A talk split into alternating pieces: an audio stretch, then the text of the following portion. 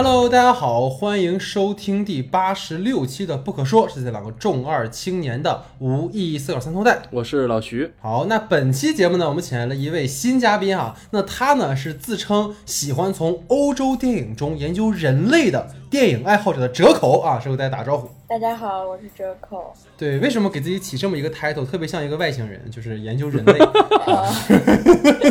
啊？对，为什么是这么一个 title 呢？就是我其实看电影的时候，我觉得我很喜欢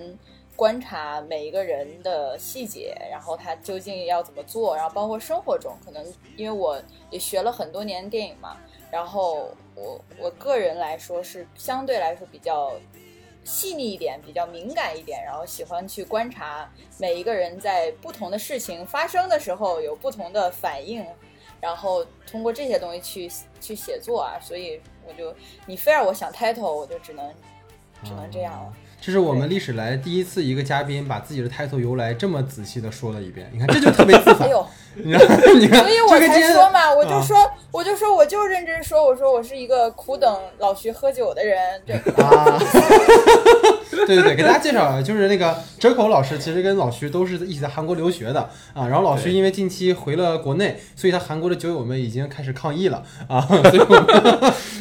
对 对，所以我们适当的把老徐就可以遣送回韩国了。对，大概就是这样一件事情啊。OK OK，好，那欢迎折口啊，欢迎折口。好，那在今年的第七十四届戛纳电影节上呢，由莱奥·卡拉克斯执导的《安妮特》被选为了开幕影片，并入围了主竞赛单元，而最终呢也摘得了最佳导演奖。那这是卡拉克斯呢自二零一二年执导的《神圣车行》时隔九年之后回归执导的作品。那从故事简介来看呢，本片像极了发生在爱乐之城平行时空的故事。如果当年米娅和塞巴斯蒂安不分开，是不是会成为安妮特故事中的安安妮和亨利呢？同样的洛杉矶，同样的名利场，同样的歌舞类型。但当我们纵观后新浪潮的最负盛名的这位鬼才导演之一的卡拉克斯这部《安妮特》之后呢，会发现这其实是两个截然相反的故事。如果《爱乐之城》是各自安好的美好祝福，那《安妮特》呢就是彼此折磨到死的婚姻悲剧，也是很担忧啊。老司机亚当德莱福哈现实中的感情状况啊，从去年的婚姻故事到今年的《安妮特》啊，无不维系了一段濒临破产的婚姻啊。那么今天我们的节目呢？就和大家来一起讨论一下这部最近口碑极端两极化的《安妮特》。惯例呢，还是先来介绍影片的基本信息。《安妮特》的导演呢是法国导演莱奥·卡拉克斯，他曾为法国新浪潮的理论阵地电影手册担当过编辑，也与新浪潮时期的导演们有很多的来往，因而呢被称为后新浪潮时期的代表导演之一。他曾凭借执导《新桥恋人》入围第四十六届英国电影学院奖电影节最佳非英语片奖，凭借《神圣车行》入围第六十五届戛纳国际电影节主竞赛单元。本片的编剧呢是梅尔兄弟罗素·梅尔和罗恩·梅尔。二人呢曾在上世纪七十年代组成过火花乐队组合。本片呢是兄弟俩首次啊担当电影编剧，同时呢二位在片中也有客串出演。主演方面呢饰演男主人公亨利的是亚当·德莱福，他曾凭借《黑色党徒》和《婚姻故事》连续两年入围奥斯卡金像奖的最佳男主角。饰演女主人公安妮的呢是法国演员玛丽昂·戈迪亚，她曾凭借《玫瑰人生》获得第八十届奥斯卡金像奖的最佳女主角奖。饰演和安妮有婚外情的。的指挥家的是西蒙·赫尔伯格，他曾凭借《跑调天后》入围第七十四届金球奖电影类最佳男配角提名。那他更为观众所熟知的角色呢，是《生活大爆炸》中的霍华德。在影片结尾出现的人形安妮特的是德温·麦克道维尔，这是他第一次出演电影哈。那影片中呢，绝大多数时间，安妮和亨利的孩子安妮特都是以木偶的形象出现的，所以才说这个德温饰演的是人形安妮特啊。值得一提呢，是是日本演员水原希子在影片中有客串，饰演安妮幻想中的六个女人中的之一。安妮特讲述了歌剧演员安妮和脱口秀艺人亨利从热恋到走向崩溃的婚姻，以及在一次意外中安。妮意外丧生，亨利利用女儿安妮特天籁般的歌声赚取钱财的故事。那节目开始之前呢，还是希望大家能够多多关注我们的微信公众账号 S E 的光影不污。近期呢，我们还会制作国内上映的《失控玩家》啊、《野马分鬃》在内的长短音频节目。那很遗憾的是啊，野马分鬃呢，在我写完这个文案之后呢，听说在九月三号撤档了哈，所以也希望这个片子能够更快的定档，到时候也会制作相关的节目哈，欢迎大家多多持续关注我们公众号的具体名称，请看节目下方的简介。另外呢，想加入我们听众群的朋友，可以在公众号后台留言，会有人拉您入群，谢谢大家。那么下面进入到我们正式的讨论环节。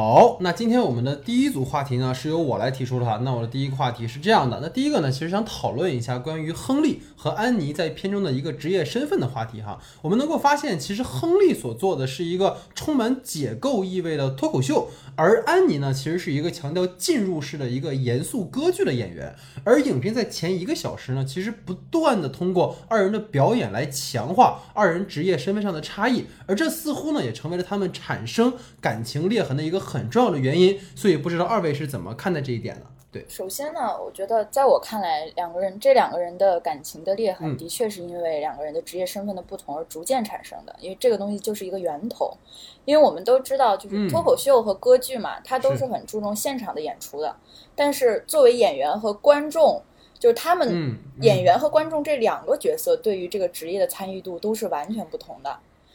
就是。所以这两个人的职业其实直接决定了两个人呈现的性格和对待职业的态度嘛。这个亨利呢，他就是自称他自己是上帝的猿人，然后还他在跟观众在互动的时候，就各种什么令就是那种令人毛骨悚然的那种喜剧式的肢体语言，然后对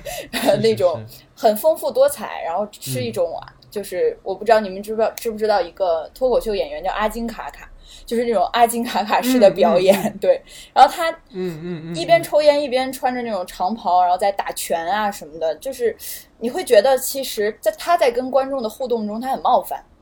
然后这个安妮呢，她就是一个一个人独自在舞台上表演，然后她是在扮演另外一个人的，就是她是。一个人在森林里穿梭，然后唱歌，然后去结束它。所以，我我特别喜欢一个部分，就是这两个人在公开恋情以后第一次碰面嘛，然后他们互相问彼此有什么感觉，然后那个亨利说：“我杀了他们。”然后安妮说：“我救了他们。”我我对我我觉得这这个太有趣了，因为我们都知道，其实脱口秀就是解构一切，然后调侃严肃的表演方式嘛，它就是，然后。他们就是用喜剧的方式去谈论政治、社会和人类行为。然后这个亨利他在舞台上就是嘲讽和调侃，但是我们从他的内容中其实可以发现，他的风格其实也并不是一直在谈论什么社会热点，他其实是在解剖他自己。我我个人觉得，对，就是观众一直在问他为什么要做一个脱口秀演员嘛，然后他先否定了钱，然后否定了名誉。只表示说他自己不能凝视深渊，他一直在强调这个，一直到最后嘛。他输出的是自己那种很难以被理解的世界观，而且他还深陷在这个里面，他这个人的性格。然后他还把自己有一种凌驾于观众之上的那一种感觉，所以他认为他杀了观众嘛，他认为他是操纵他们的，嗯，他在用自己的内核去表演。但是我们会发现，亨利他作为一个脱口秀的演员，他亨利就是亨利。他演的也是亨利，他深挖自己去完成一个演出，没有扮演任何人，就是演出的是亨利，结束的时候也是亨利。但是安娜就不同，安娜是他们俩都是演员，但是安娜在扮演一个角色，然后这个角色无论最终会走向一个什么样的境遇吧，但是穆易拉他就会变回安娜，就观众对于他来说其实就是一个虚化的背景而已。我觉得他只是是。为观众呈现一场演出，然后一场歌剧盛宴，然后陪他们度过一个美好的夜晚，然后，所以他就觉得他自己其实是救了观众的，所以他们对于自己职业的生涯采取的是完全不同的方式，而且这个亨利和安妮，我觉得他们是完全截然相反的对立面，而且尤其是他们在各自演出结束的时候，这个亨利就是他是呆呆的看着他的观众。然后安妮呢，她就永远都是优雅的走过去鞠躬，去表示感谢。就我觉得从这个其实也可以看出来，就是亨利这个人，他其实是认为自己不被理解的。我个人觉得他就是极其空虚的，但是安妮不是。对，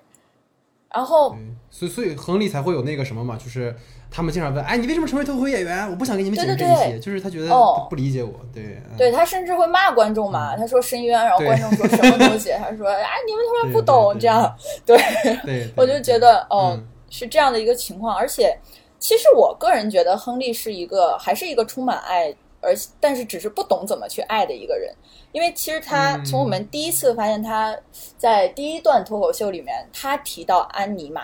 是他主动提到的安妮，就安妮在她的世界里其实是一个女王，对，他自己也提到一个 queen，然后她搬进了她的城堡。就对于她来说，安妮刚开始是一个善良的、纯洁的形象，然后降临在她的那个世界里面，所以最开始她是幸福的。就这可能是我个人后面可能是我个人相对来说的理解，就是我会觉得嗯嗯他可能觉得自己像是被拯救了一样。嗯，所以他嗯。是他自己在他的演出上公布了他和安妮的订婚的消息，但是我觉得也是因为这个，才导致了他们俩就是互相在爱对方的时候的一种身份的错位。我觉得他们不像是夫妻，就是亨利也很像是安妮的观众而已，就是有有一种这种感觉，他在捧着他，然后他们没日没夜的在在做爱，然后但是作为一个喜剧演员啊，就是也很有趣的一点，就是他作为一个喜剧演员，他却只能挠安妮的脚心来逗笑她。因为我觉得他在这段爱情里其实是很无力的，很卑微的，嗯，对对对，然后甚至发展到后面的时候，就是在那个失败的演出中，他有表达说，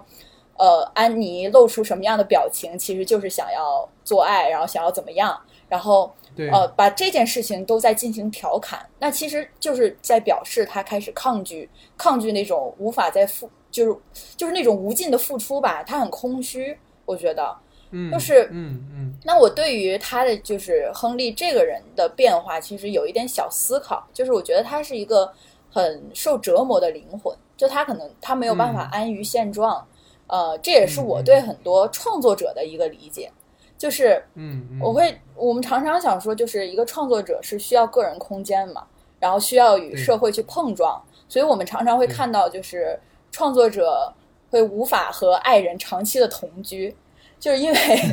对，因为生活是柴米油盐嘛，就是一成不变的。其实，就他当初的新鲜，他总有一天会变成一个负担，就会消磨人的嗯。创造力，就然后嗯让你慢慢进入自我怀里怀疑。但是这个嗯亨利吧，他就是嘛，他等于说跟他跟安妮在一起之后，然后两人又经历十月怀胎，然后安妮这个人，她对待工作和生活的态度又跟他是完全相反的。我觉得，然后他又在安妮特到来之后，要在每日都要在家里面去照顾孩子。我觉得这个事情对于他来说，其实是一个负担，然后也是一个完全消磨他的一个很恐惧的事情，自我毁灭的一种东西。所以他完全他不相信自己活该，他做什么事情都不相信，而且他找到了一一种完全在自我毁灭的一个方式吧，我觉得。哦嗯嗯，对，但是这个东西很多都是自我毁灭嘛，就那个一个明星的诞生也是嘛，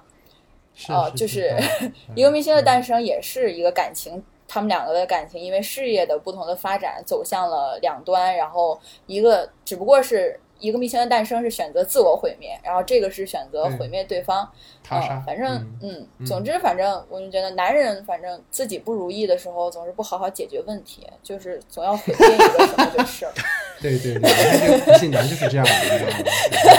吗？行忘了对开显了还是开显呃对对嗯对，其实我的话，其实也是一个，我最近看了那个，最近就脱口秀大会嘛，也在聊这样的一个问题，其实就是一个心理健康的一个问题。然后其实，在里面很多就是我们看到的，就是这些国内的脱口秀创作者们，他们总在聊一个问题，就是其实脱口秀演员们其实是始终在剖析自己生活的一个过程里，然后投射到我们这个影片里的时候，其实有一个这样的一个过程，就是呃，亨利其实是在面对自己的感情生活的时候，其实会出现一些。呃，出乎自己的轨道的一个现象，因为他觉得他包括我，其实一直在观察，就是亨利和呃安他们两个相遇的时候，或者他们两个在一起的时间，很多都是亨利的眼睛在剧场里看到了那个高高在上像女神一样的安的那个形象，就包括在呃剧院的后台的时候，两人相见，我就觉得就是两个人分别的生活场景，其实可能不是我最感兴趣的，但每当两个人在一起的那个场景的时候，我总会去用心用力的去观察他们。其实你就会发现这样一个事情，就是亨利一直是在被这样的一个。形象所去影响着，但是作为一个演员，一个戏剧演员，可能安脱离掉这个舞台，当谢幕结束之后，他就能回归自己的生活。嗯，但是亨利从这个时刻开始，他进入了自己的一个创作过程中。脱口秀其实不是一个我在你面前表演才能完成的一段秀，它可能是需要前面的很多生活性的一个铺垫，自己去写稿，自己从里面观察自己的生活，然后去反哺自己的一个秀。所以说，其实从从亨利来说，他一直在这样的一个创作过程里。他没有办法做到一个呃抽身或者是脱离的这样我们所说的演员的一个脱离的一个过程中，所以其实我在分析他对就是他在这个感情里所承受的一个伤害，或者他们承受感情一个裂痕的时候，可能就是这个人的职业，包括他的性格共同影响创造出来这样的一个人，并且其实当亨利每次从后台进入舞台的时候，都有一个很有趣的一个事情，就是他要穿过一个充满烟雾的一个小小空间里头，其实这个烟雾赋予了一个很有仪式性的一个感觉，它包括了很。多这个呃这个脱口秀表演，其实他的表演就非常特殊，他综合了很多他自己个人的表达呀、演出啊，以及他对于他自己生命以及生活的一个思考。就是整个环境里，尤其在他可能走到这个烟雾之前的时候，还在那种就是小角落里头，然后抽着烟、吃着香蕉，这种感觉充满着那种绿色、很危险的那种状态的时候，总是让我们感觉这是一个不能靠近的人。他其实这就是已经在那个创作过程中寻找到了自己，呃，迫使自己产生这种。痛苦的一个最大的一个危机，就是他知道到这个时候要把自己对于这个生活的这种不满啊，对于生活的这种痛苦的这种感觉放到一个最大的倍数，然后在这场秀里给你们全部展示出来。这是一个高度凝练的一个过程，所以他会让自己陷入一个非常非常痛苦的一个状态，让我们这种大片的绿叶，让我们看到他自己的一个心理状态，可能揭示给我们的是比那种红色带来的危险更有着那种痛苦和纠结的那种状态。然而，其实到了女性的那个方面的时候，我们可以看到。是用大量的可能很明明亮的颜色，比如说森林啊也好啊，温暖的阳光也好，这种这种高高在上之下，然后女人在这泳池边看着镜子吃着苹果，这种画面让我们看起来就觉得哇，这是一个多么完美的一个女性的一个形象，仿佛在这一刻起，通过亨利的这个视点观察到的一个女性，仍然是那个在剧台上舞台上的那种最神奇的那种女性的高贵神圣的那种女女性的面貌，就从这一刻起，仿佛男人是无限的那种自卑，就他是如此。的完美，而我可能真的就是像那个在角落里头只能对着空气出拳的那样一个人一样，就是他看到女人，就真的像是那个在角落里的那个猿猴看到了真正的 Joker。对对，就是那，就是就有这样的一个一个一个感觉带给我们嘛，就其实是男人其实变了。我觉得这个话不应该这么说，就是说他在整个我们影片中断之后的时候，就是不能可以说，就是到他婚后之后。他在面对女人的需求的时候，他没有办法再掩饰自己痛苦和黑暗的那一面了。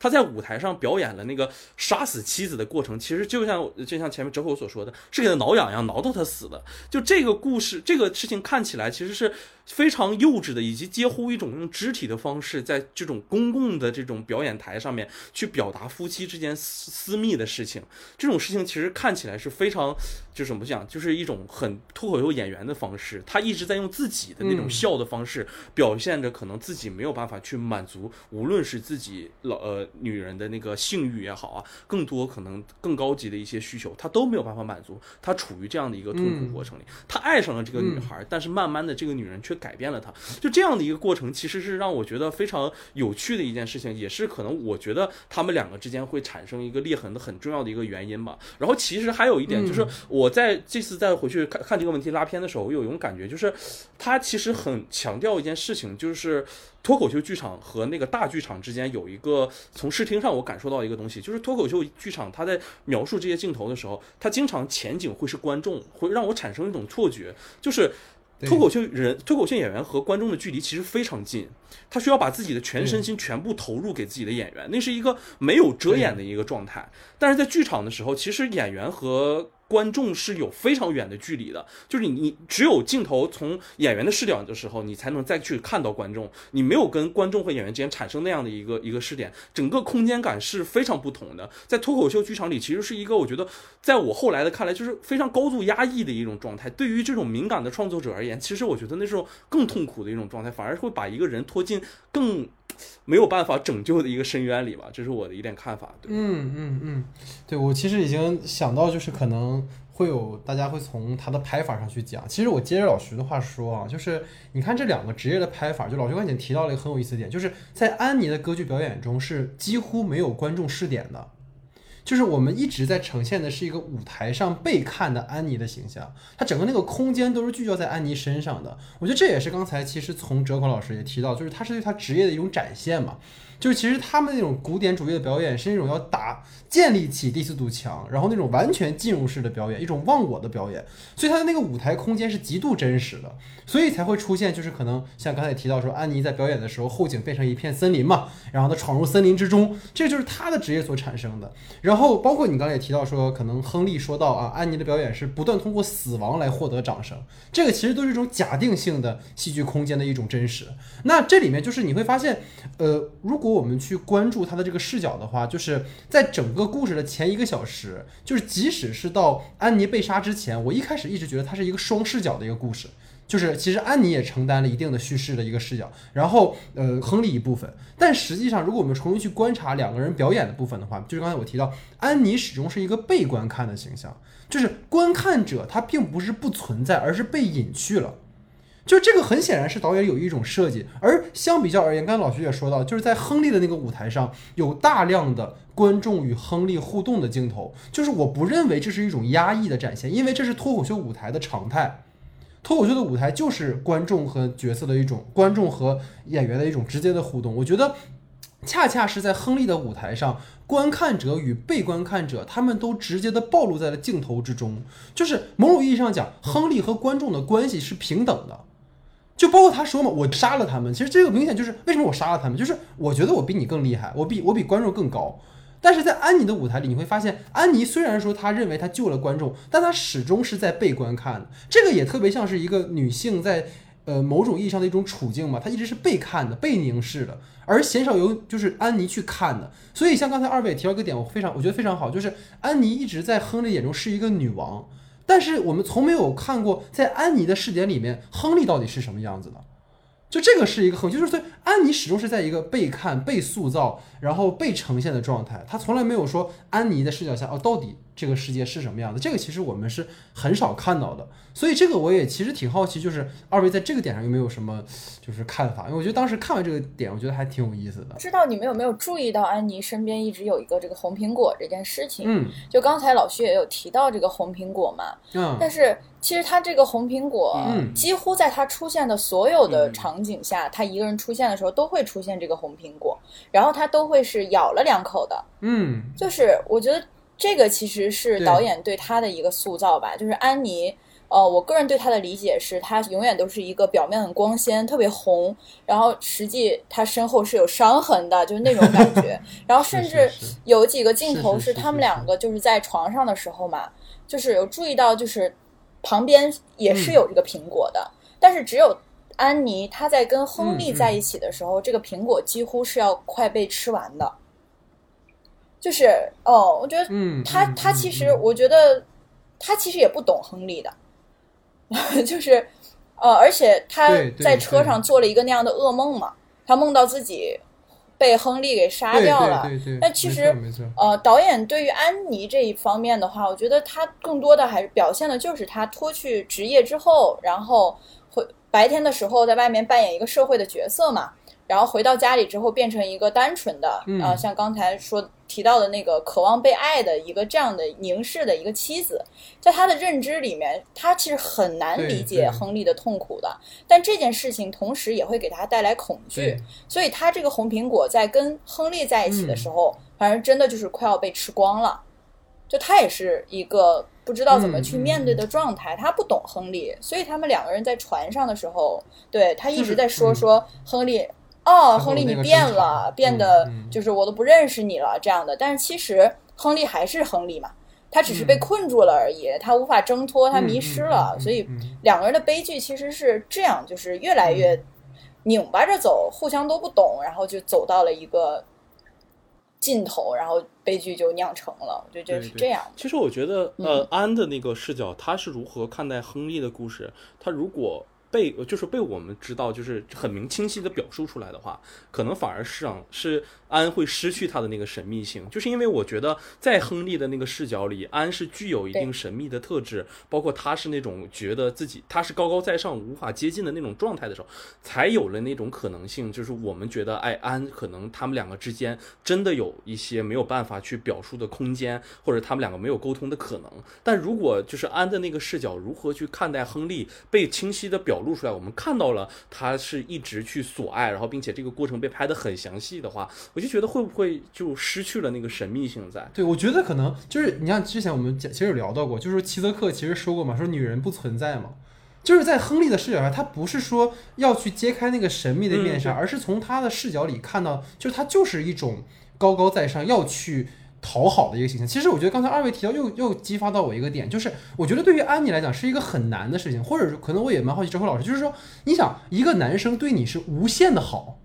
就包括其实刚才二位说到在床上的戏，因为之前我们聊过活口的二人，所以我们就对这方面的戏吧有有很多的研究。就是 对，就是你仔细想想，就是他们两个人亲热的戏份里面，其实更多的是男方去讨好女方。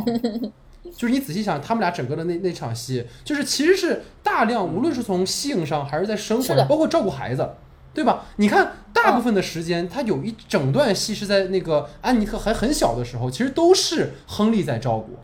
所以就是亨利无尽的付出和安妮认为他无尽的付出背后，就是他们两个人彼此都无法真正理解对方。这个其实是特别我们说就是悲剧性或者错位的一个地方吧。就是在安妮看来，这是一个完美的丈夫，但她也会偶尔好奇，哎，他怎么会这样？所以她才会在争吵的时候说，哎，你你不是这样，你很善良。她根本就不知道这个丈夫他在整个这个善良的过程当中到底经历了什么。所以这个可能也是导演经由这个两性关系，呃，试图去剖析的一个点。然后我可能稍微再多说一点儿吧，因为我觉得刚才其实二位说的非常好了，这个话题也聊聊了非常多，就是关于他脱口秀这个部分。因为确实是最近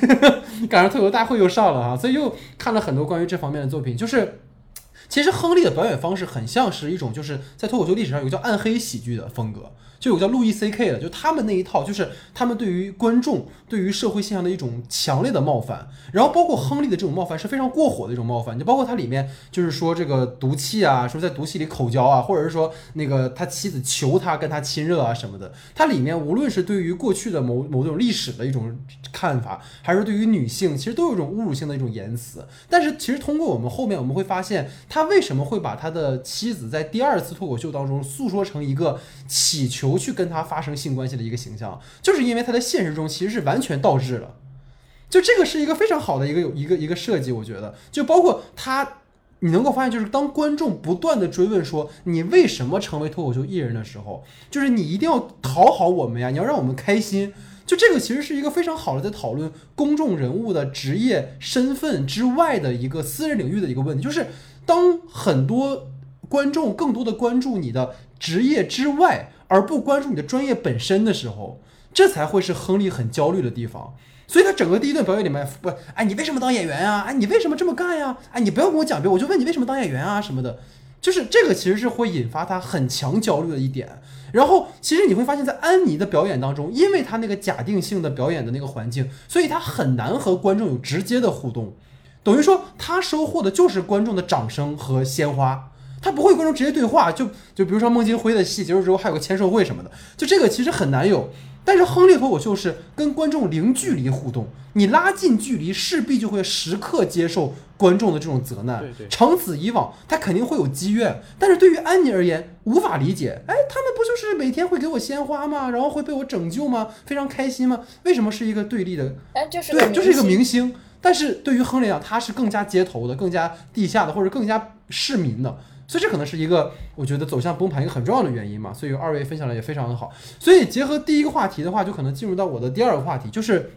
在影片的开场和片尾哈、就滚动字幕的时候，都出现了一个由主创们组成的一个唱歌队。什么叫唱歌队呢？就是在布莱希特的戏剧里面，经常会出现一个在舞台表演当中，经常会出现一个打破第四堵墙，跟观众直接对话的这样的一个唱歌队。他似乎在告诉我们，这个假定性的空间是不可信的。他让观众去跳出这个戏，站在一个旁观者的角度去思考这个戏。所以在影片的开场，他们有一个这种高唱，一切要开始啦，请大家屏住呼吸。然后结尾又出现了一个跟大家说再见，晚安，就是似乎看完之后你会发现，整个发生在亨利和安妮身上的故事都是一出戏。然后我想特别好奇说，二位是怎么看待这种高度强调这种渐离和假定性设定的这样的一个做法？不知道导演的意欲何为？想听听二位的看法。卡拉克斯的电影呢，就是他其实一直都是总是给人一种就是很敏锐的，可以传达给观众，呃，我面前现在看的就是电影，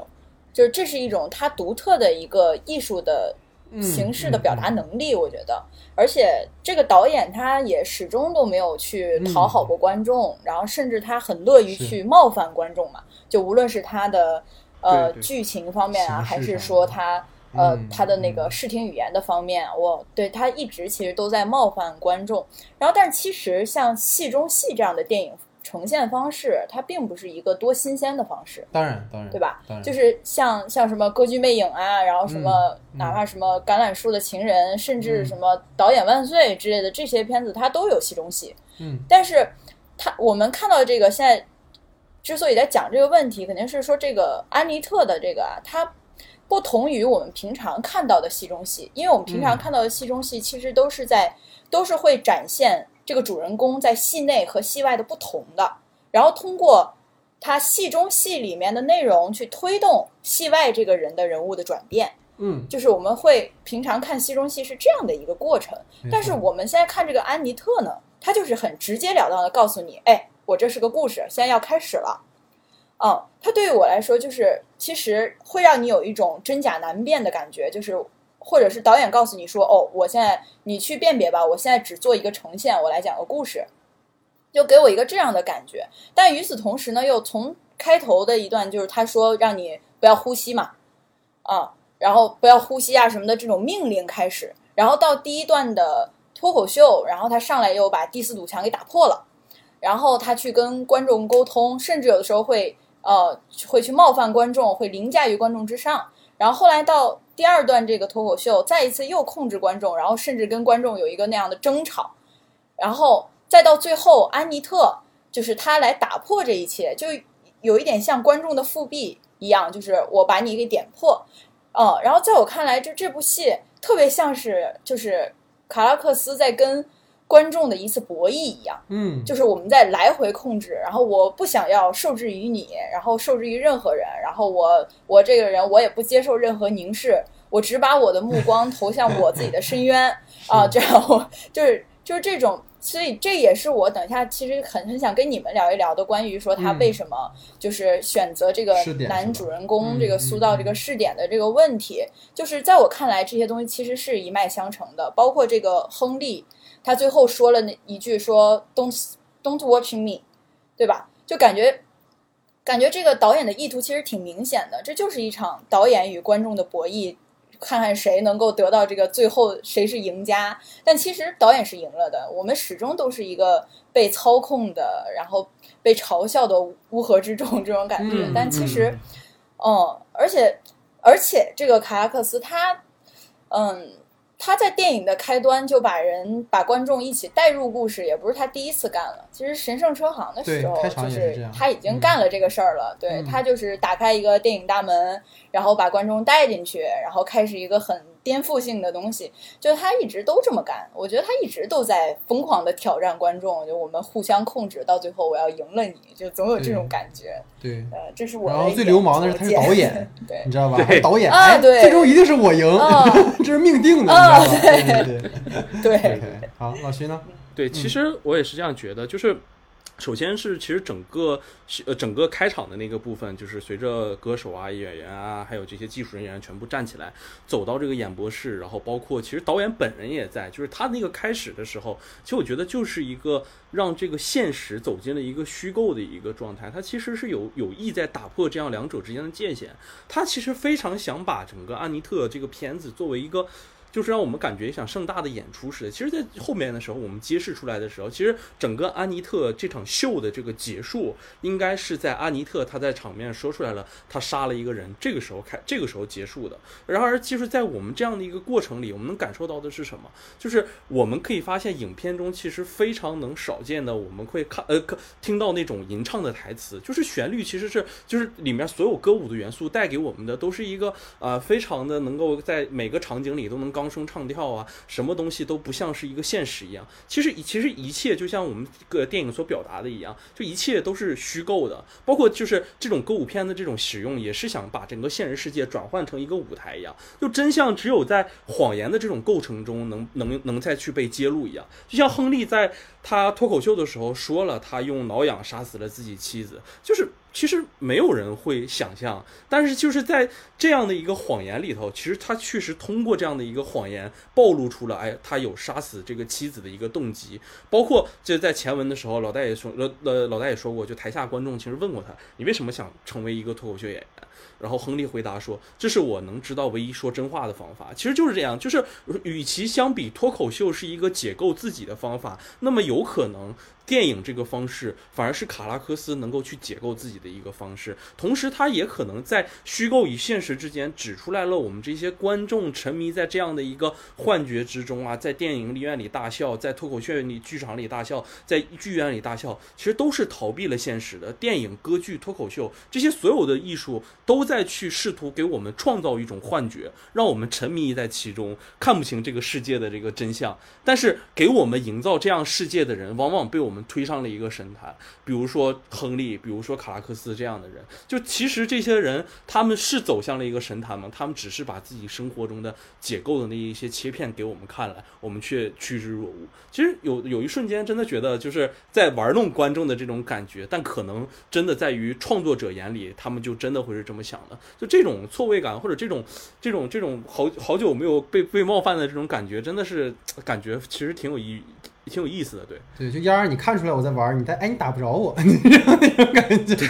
对，是是是，对，所以所以其实我觉得二位说的都非常好啊，但可能我会比较较真于他的歌词，就是其实我们仔细去看他的歌词，他跟他整个这个故事是有关联性极强的，而且其实就是刚才老徐也提到了嘛，其实周国伟老师也提到，就是他在开场的时候那个包括导演，然后包括主唱和键盘手，其实就是导演和编剧，就是编剧摩尔兄弟，其实就是他那个主唱和键盘手，就是他的编剧那俩人。就这是一个非常直接的对于低俗奖的打破嘛，然后就是像刚才老徐也说的非常好，就是创作者出现在了银幕之中，跟观众直接对话，包括甚至是询问大家是否可以开这边，这是一个非常仪式性的一个开场。然后包括刚才我说到，当我重新去拉开场这个长镜头下的一个整体的唱词的时候，它似乎也对位着故事中的很多情节。比如说，他说每个人内心都有恐惧，但不愿表露出来。就跟安妮在车上熟睡的时候梦到了六个来自不同国家的女人，他们分别诉说着亨利其实是一个渣男，他其实可能根本没有遇到过这六个女人，但是这是他潜意识里面的恐惧。但是在现实当中，他从未对他人，或者甚至是对亨利本人表达过自己的恐惧，就这是一个很重要的事，或者说这也是酿成杀戮悲剧的一个重要的原因。然后，当安妮和亨利从录音棚走出来的时候，他们唱到说：“这个世界是为你创造的，没有禁忌，为你唱歌，为你而死。如果让我杀人，我们也许也会同意。”这个其实直接跟观众有交流了。就是包括故事里的情节也是，安妮为观众唱歌，无数次在舞台上为观众而死；而在现实当中，安妮和亨利的关系是，亨利杀死了安妮，亨利就是整个安妮的旅程是在戏内和戏外都为观众而死，而亨利成为那个就是如果让我杀人，就是亨利成为了那个满足观众杀戮欲的一个投射对象。就这是一个非常有意思的关系，你包括接下来你看到所有人跪在一束暖光之前，他们面对的是谁？他们说他们是作者，这个作者是谁？这个作者就是观众。就是我们观众本身就是作者，或者是我们可以用拉康的镜像理论去说，观众从荧幕上感受到的，其实就是对于自身欲望的一种投射，进而去建构起一种对于故事的理解。就是你看到当演员们面对着，如果我们在大荧幕上看的话，因为在电脑上看肯定那个效果会差很多嘛。如果大荧幕上看的话，你会看到一开场的时候，所有主唱在你面前跪下。然后跟跟你说着，哎呀，这帮人可能比较自大啊，这帮人可能不要表现出太大的蔑视。这个话是说给谁听的？这个话是导演听的，因为你能够发现，在整个那个开场，大家跪在那儿的时候，只有导演拉着自己一个可能是女朋友吧，一个小妹妹，两个人在后面很不屑的看这群人，就是就是这个是个很有意思的事，就是观众的解读或许永远都不是导演导演的本意，而作者或许会蔑视观众的解读，但是观众就在这儿。他们花钱来看，就甚至是说，我们以某种方式关注这部作品，我们或许很自大，就像我们今天聊了很多，但是我们是在表达对于这个作品的尊重，而且其实是需要观众的解读，作品才能够延续的。所以这个都是他整个在开场这个部分，包括他说舞台在哪里，在里还是外，就是虚构的故事是仅仅发生在银幕之上吗？还是说我们的生活也是如此？等于说观众他既是观看的人，也是被观看的人。所以我觉得开场这个长镜头是非常能够体现出就是导演的一个意图之所在的一个地方，然后包括就是他整个最后的那个，其实我当时看到结尾，我是要把它关掉的，因为我们在大家应该都是吧，在在家看电影的时候，基本不会把片尾字幕看完。就是我本来是想快进，因为我看后面还有好长，我就就是二倍速看，我后来发现，嗯，怎么突然又像漫威电影一样出了一个彩蛋？我说，我要这导演还玩这一套呢，你知道吧？但实际上你能够发现。它正是经由片尾的这个彩蛋，其实让一头一尾的这个歌唱团完成了一个自洽的一个所谓戏中戏的一个文本的构建。就是当我们都去理解说这个电影里有很多荒诞的、夸张的、疯狂的场景的时候，结尾就跳出来告诉你：哎，你你不要想那么多哈，我们可能只是调侃这一切。就这个非常的后现代，就是对于一种经典叙事的一种破除。就包括其实可能刚才今天上午很有意思，今天上午我们在群里聊的时候，然后那个折扣老师发了一张葛达尔的那个，就是老年秃头，去年在新冠疫情的时候的一个直播的那个那个那个画面哈。其实这个很有意思，就是你仔细去想一想，就是整个新浪潮时期导演们所做的，就是葛达尔他其实经常被称为是电影史上一个伟大的恐怖分子。为什么？就是因为他那种凌厉而无章法的剪辑，包括他的运镜，其实是颠覆了从格里菲斯以来建立起来的对于电影的一些拍摄的一些定义和权威。它是一种非常反权威和反中心的一种设置。所以你看，金由卡拉克斯这个作品又呈现出来了这种好像导演对于这一切的一种破除或者一种解构，他像一个旁观者一样，就是即使在最后大家都哎开心结束啦，导演在旁边还是一副跟我老子有什么关系？就是我觉得这多少都有点讽刺意味之所在吧。所以就大概是这样一个看法哈。就包括你你现在说的这个，我突然想到，他开头的时候他不是用了一大段的那个。就是他将近四分钟的时间吧，一开头全都是那种，呃，什么叠画呀，对，然后就真的甚至会让你觉得有点不适，就是那样的一个呈现的方式。他其实一直都是这样，包括他在那个《新桥恋人》里面啊什么的，他在他在进行剪辑这些的时候，他都会先是给你摆上来一个很平静的，他上来是个街道嘛，就是极其平静，对，然后他开始。疯狂的用各种各样的视听语言的方式去打破这个平静中的不安感，对 对对，他给你营造不安感和冲击力，就是，对这也是这个导演反正一直都以来都是这样做的。包括这个开场其实也是吧，就是把那个什么音音频的那个波波段，对，用那种视觉化的方式给你拍。然后他神圣车行的时候其实也有一个，就是那个男主人公睡着了，然后突然有一个画面卡顿的那个画面，就都是他恶趣味的一个地方吧，或许。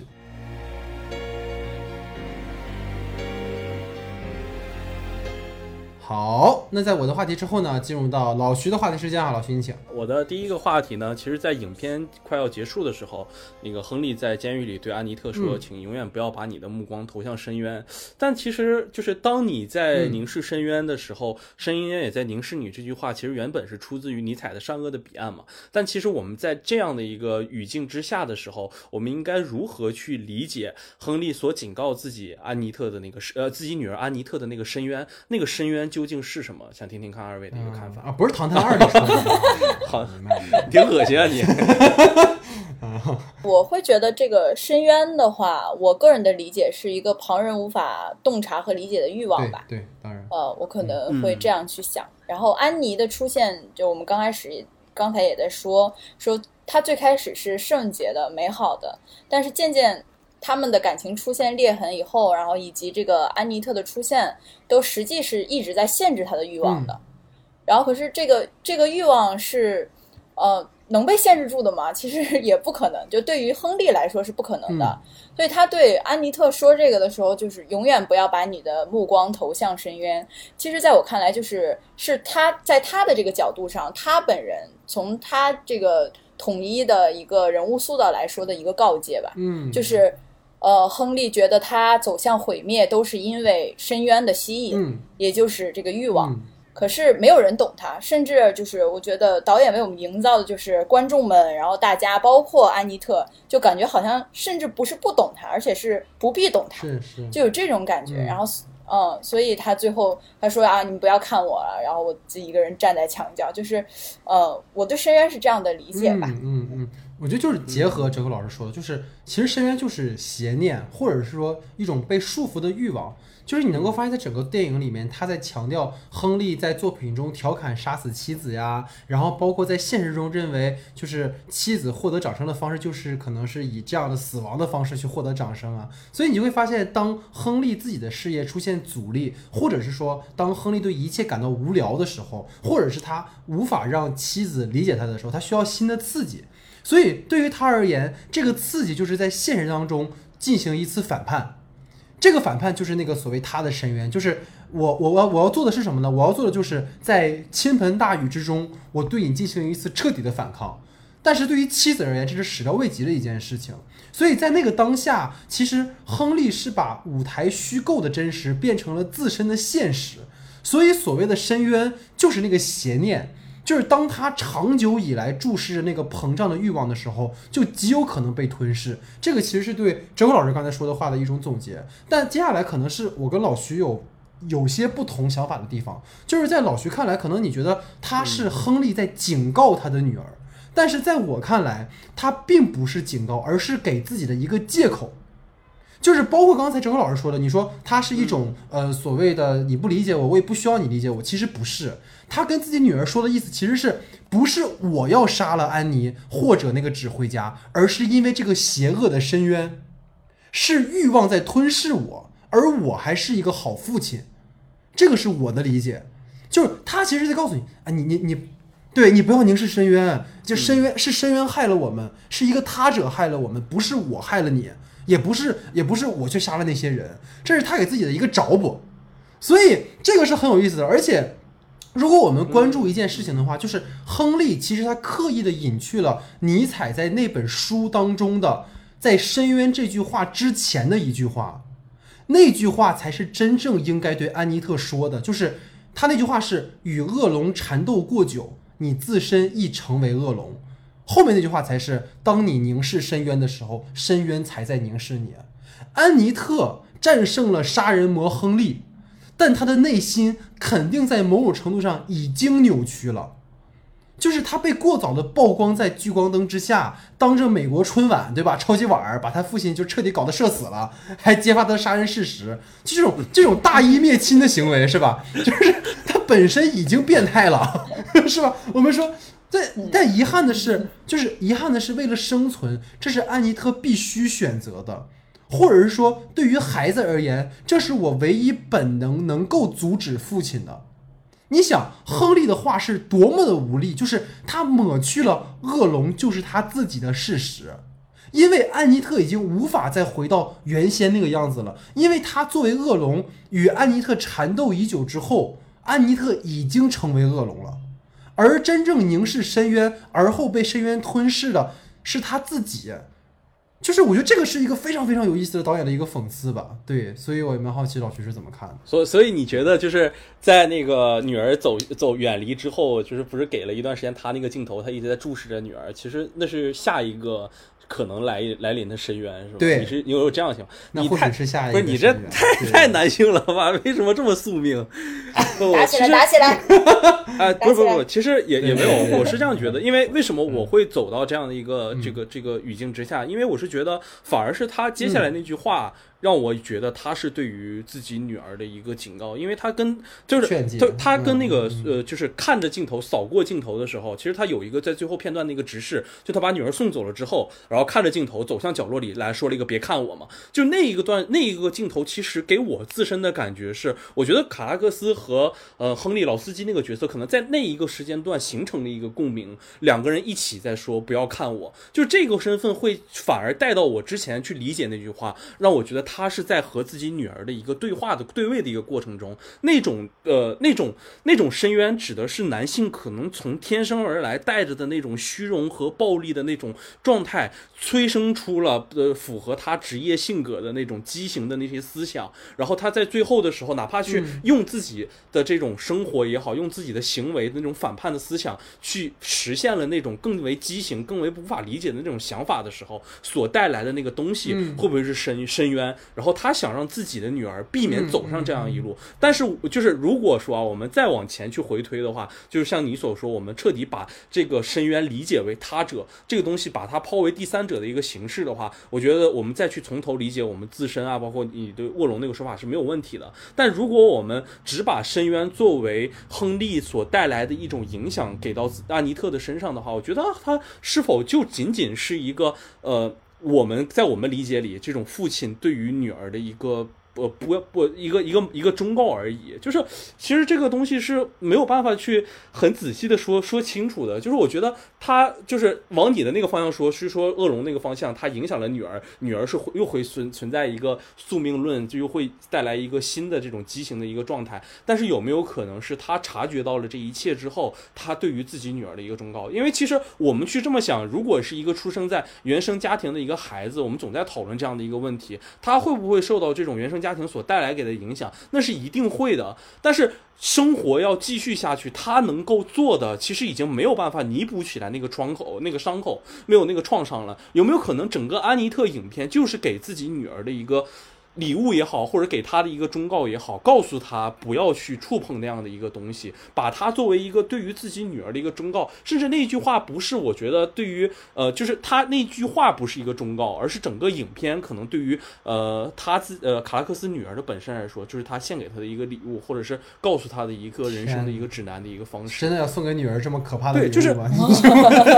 就是我觉就是就是当就是我觉得可能和那个邪不压正那个状态也是一样的，就是我把一切全部推导过来了之后，告诉你要说真话，要做自己的时候，有没有可能就是像他要给自己，就是姜文拍之前说要给自己的儿子拍一个礼物嘛，就是像这样的一个状态一样，他把自己和他他把卡拉克斯把他和呃和自己妻子的过程尽可能的融入这样一个虚构与现实的故事里的时候，可能到最后的是我把所有的过程展现给你看，全部给你了之后。告诉你不要走上这个深渊。那你如果走上了的话，其实也没有问题啊。那大家也可以用你的那套理论来说，我们走入这样的一个呃宿命也好，这样一个轮回也好，但是他能够把自己所有思凡的一个状态，所有解构自己的状态呈现给他的时候，就我觉得，在我我们之前讨论的时候曾经说过，就是这个东西在我前半段的呃，就这个影片在我前半段的观察中，我总觉得它像是一个情绪的一个疏导，就是可情绪的一个释放，可能更多是以他自己的情绪所主导的一个电影。那有可能对应下来之后。只是把自己的一个全盘的情绪托付给了自己的女儿，有没有这样的一个可能？是，我觉得这个完全都是开放性的文本嘛。就像刚才，其实你已经说到了一个非常明确，就是咱们俩这是完全两套观念的的发展。对，这个本身没有任何的问题，只是可能在我的理解是说，我对这个男人的行径是抱有一种。你说鄙夷也好吧，或者是说不屑也好吧，嗯就是他没有资格去成为一个教导者。对我觉得他的行为更多的是一种无力的请求，就是他请求他的女儿原谅他。对，就是可能是我的理解吧，因为就是他当然这是一个名利场的必然，可或许某种必然啊，他成为了最后这个样子。那当然，像你说的，他会不会是一个美好的期许呢？就是借由这样的一个悲剧的故事告诉我们，呃，不要这样，也有可能，对吧？所以这个可能只是我们各自的选择吧。所以也好奇，但他的女女儿，他的女儿最后是把这个把这个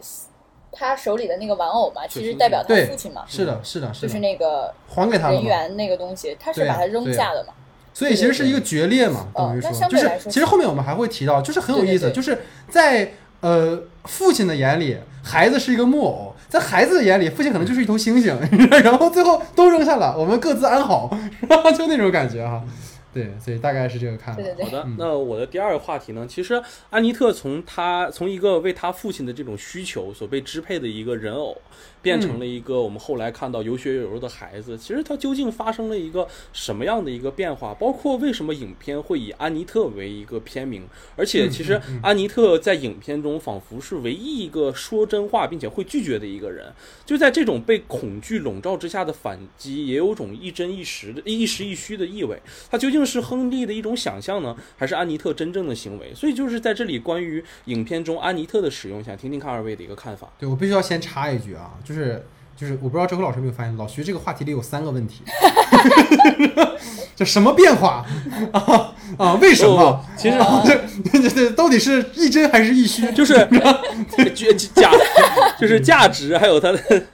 本身这个问题。啊，明白明白明白，嗯，张浩老师看看不见那么嗯多问题。对对，嗯好的好的，嗯我主要是，其实安妮特她这个人偶的这个形象设置啊，我我说实话，就好多人都是因为这个人偶的设置不喜欢这个片子，觉得很奇怪。哦。我看了很多那种外网的评论，对，嗯，然后，但是我说实话，这可能是我在这个片子里最喜欢的乐趣设置，，嗯嗯，就 是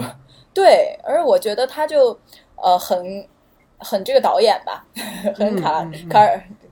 很到底是谁卡尔克斯，然后对对对，哎呀，我不是，然后嗯。他就是被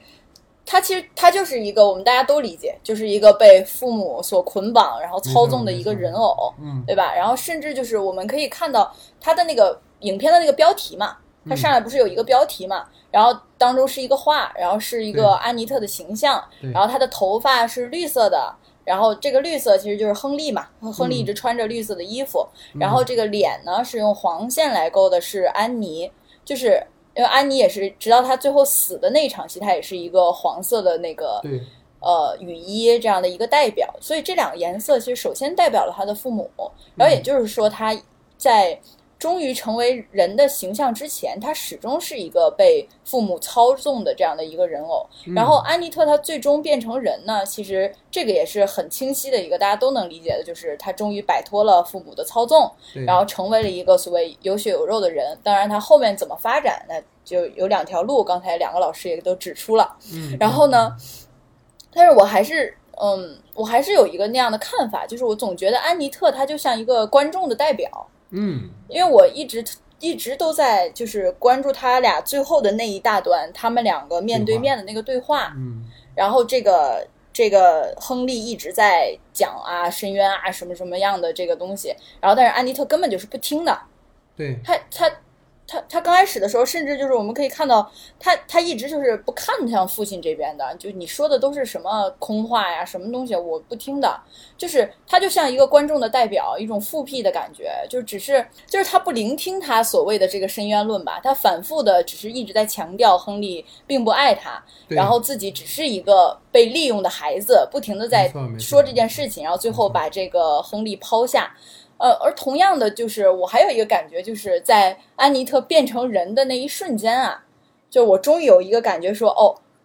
你刚开始的时候说啊，我们不要呼吸呀、不要怎么样，就感觉哦，到这里他变回人了，那这故事要结束了吧，要回归现实了吧？嗯哦，我们好像终于可以呼吸了，就有一种这样的感觉。嗯嗯嗯，哦嗯，明白明白。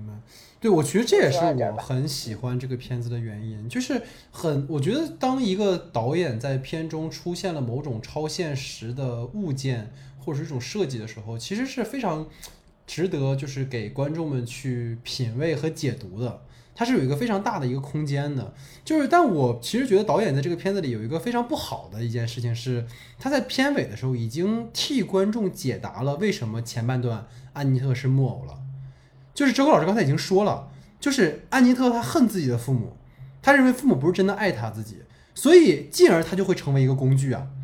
就是让我们说什么是木偶呢？木偶不就是没有生命、没有主体的工具吗？而通过操偶人去提现来活动，满足更多人的观赏需求，去满足他者的欲望。所以这个其实导演在片尾自己已经说出来了。就是我觉得反而他不说，我们才有更多可以去读解的地方。他讲了之后，反而他更明确了。对，就是你看前半段哈、我觉得可能很多人会觉得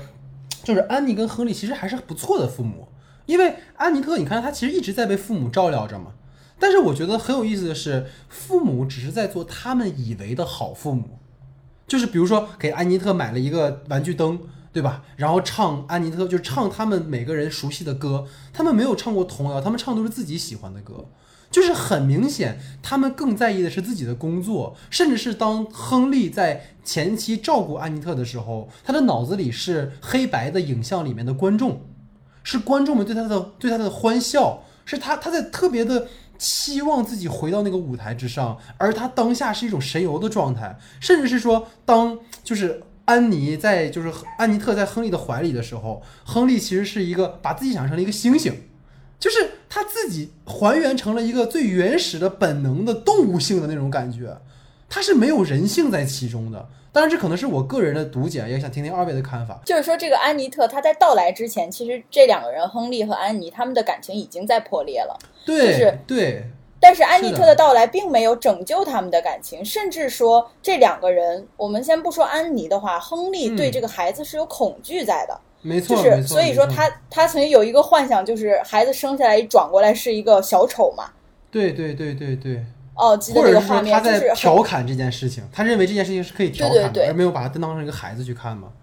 对对对对，那所以安妮特从最开始的时候，在他没有出生之前，他已经是一个工具了。对，它始终都是一个工具。对，就甚至是说，它里面其实影射了安妮特，其实就是一个童星出道的演员，他有很强烈的现实的指涉性嘛。就是那些神童啊，对吧？光彩照人的那些明星的背后啊，是否孩子们也在被压榨和工作？比如说秀兰邓波也好，或者是说当下《小小鬼当家》里面那个 Kevin，对吧？长大之后吸毒啊什么的，这都是很令人唏嘘的一些事情。就是因而，在影片的结尾啊，我们回到就是老徐三个问题的最后一个问题，就是就是就他可能最后来说，就是我不认为可能安妮特是就是他是亨利的一种想象嘛，或者他的行为是亨利的想象，因为这个可能会消解掉就是作为。安妮特的主体性，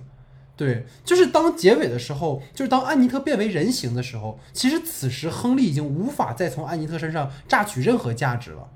所以亨利在此时终于可以把安妮特看成一个真正的孩子，就是没有欲望的投射，没有对你的榨取。此时安妮特拥有了一个自身的主体性，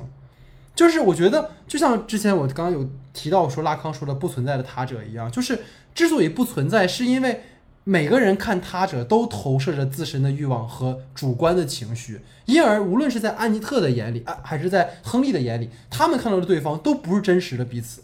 所以这个是一个很很讽刺的事情，就是只有当亨利最后被束缚了自由，被责罚，变成了一个无欲望的主体的时候，他才能够看到一个真正的安妮特。所以这个是导演又在其中加入了一个讽刺性的段落吧？对，所以要听听老徐是怎么看的了。嗯，对对，其实我觉得就是安妮特，在我这里看来，我觉得就是一个非常清晰的一场隐喻。就其实它的工具性，其实包括刚才两位其实也聊的很多了，就是它非常的直观的暴露出了这种亨利追名逐利的这种本性。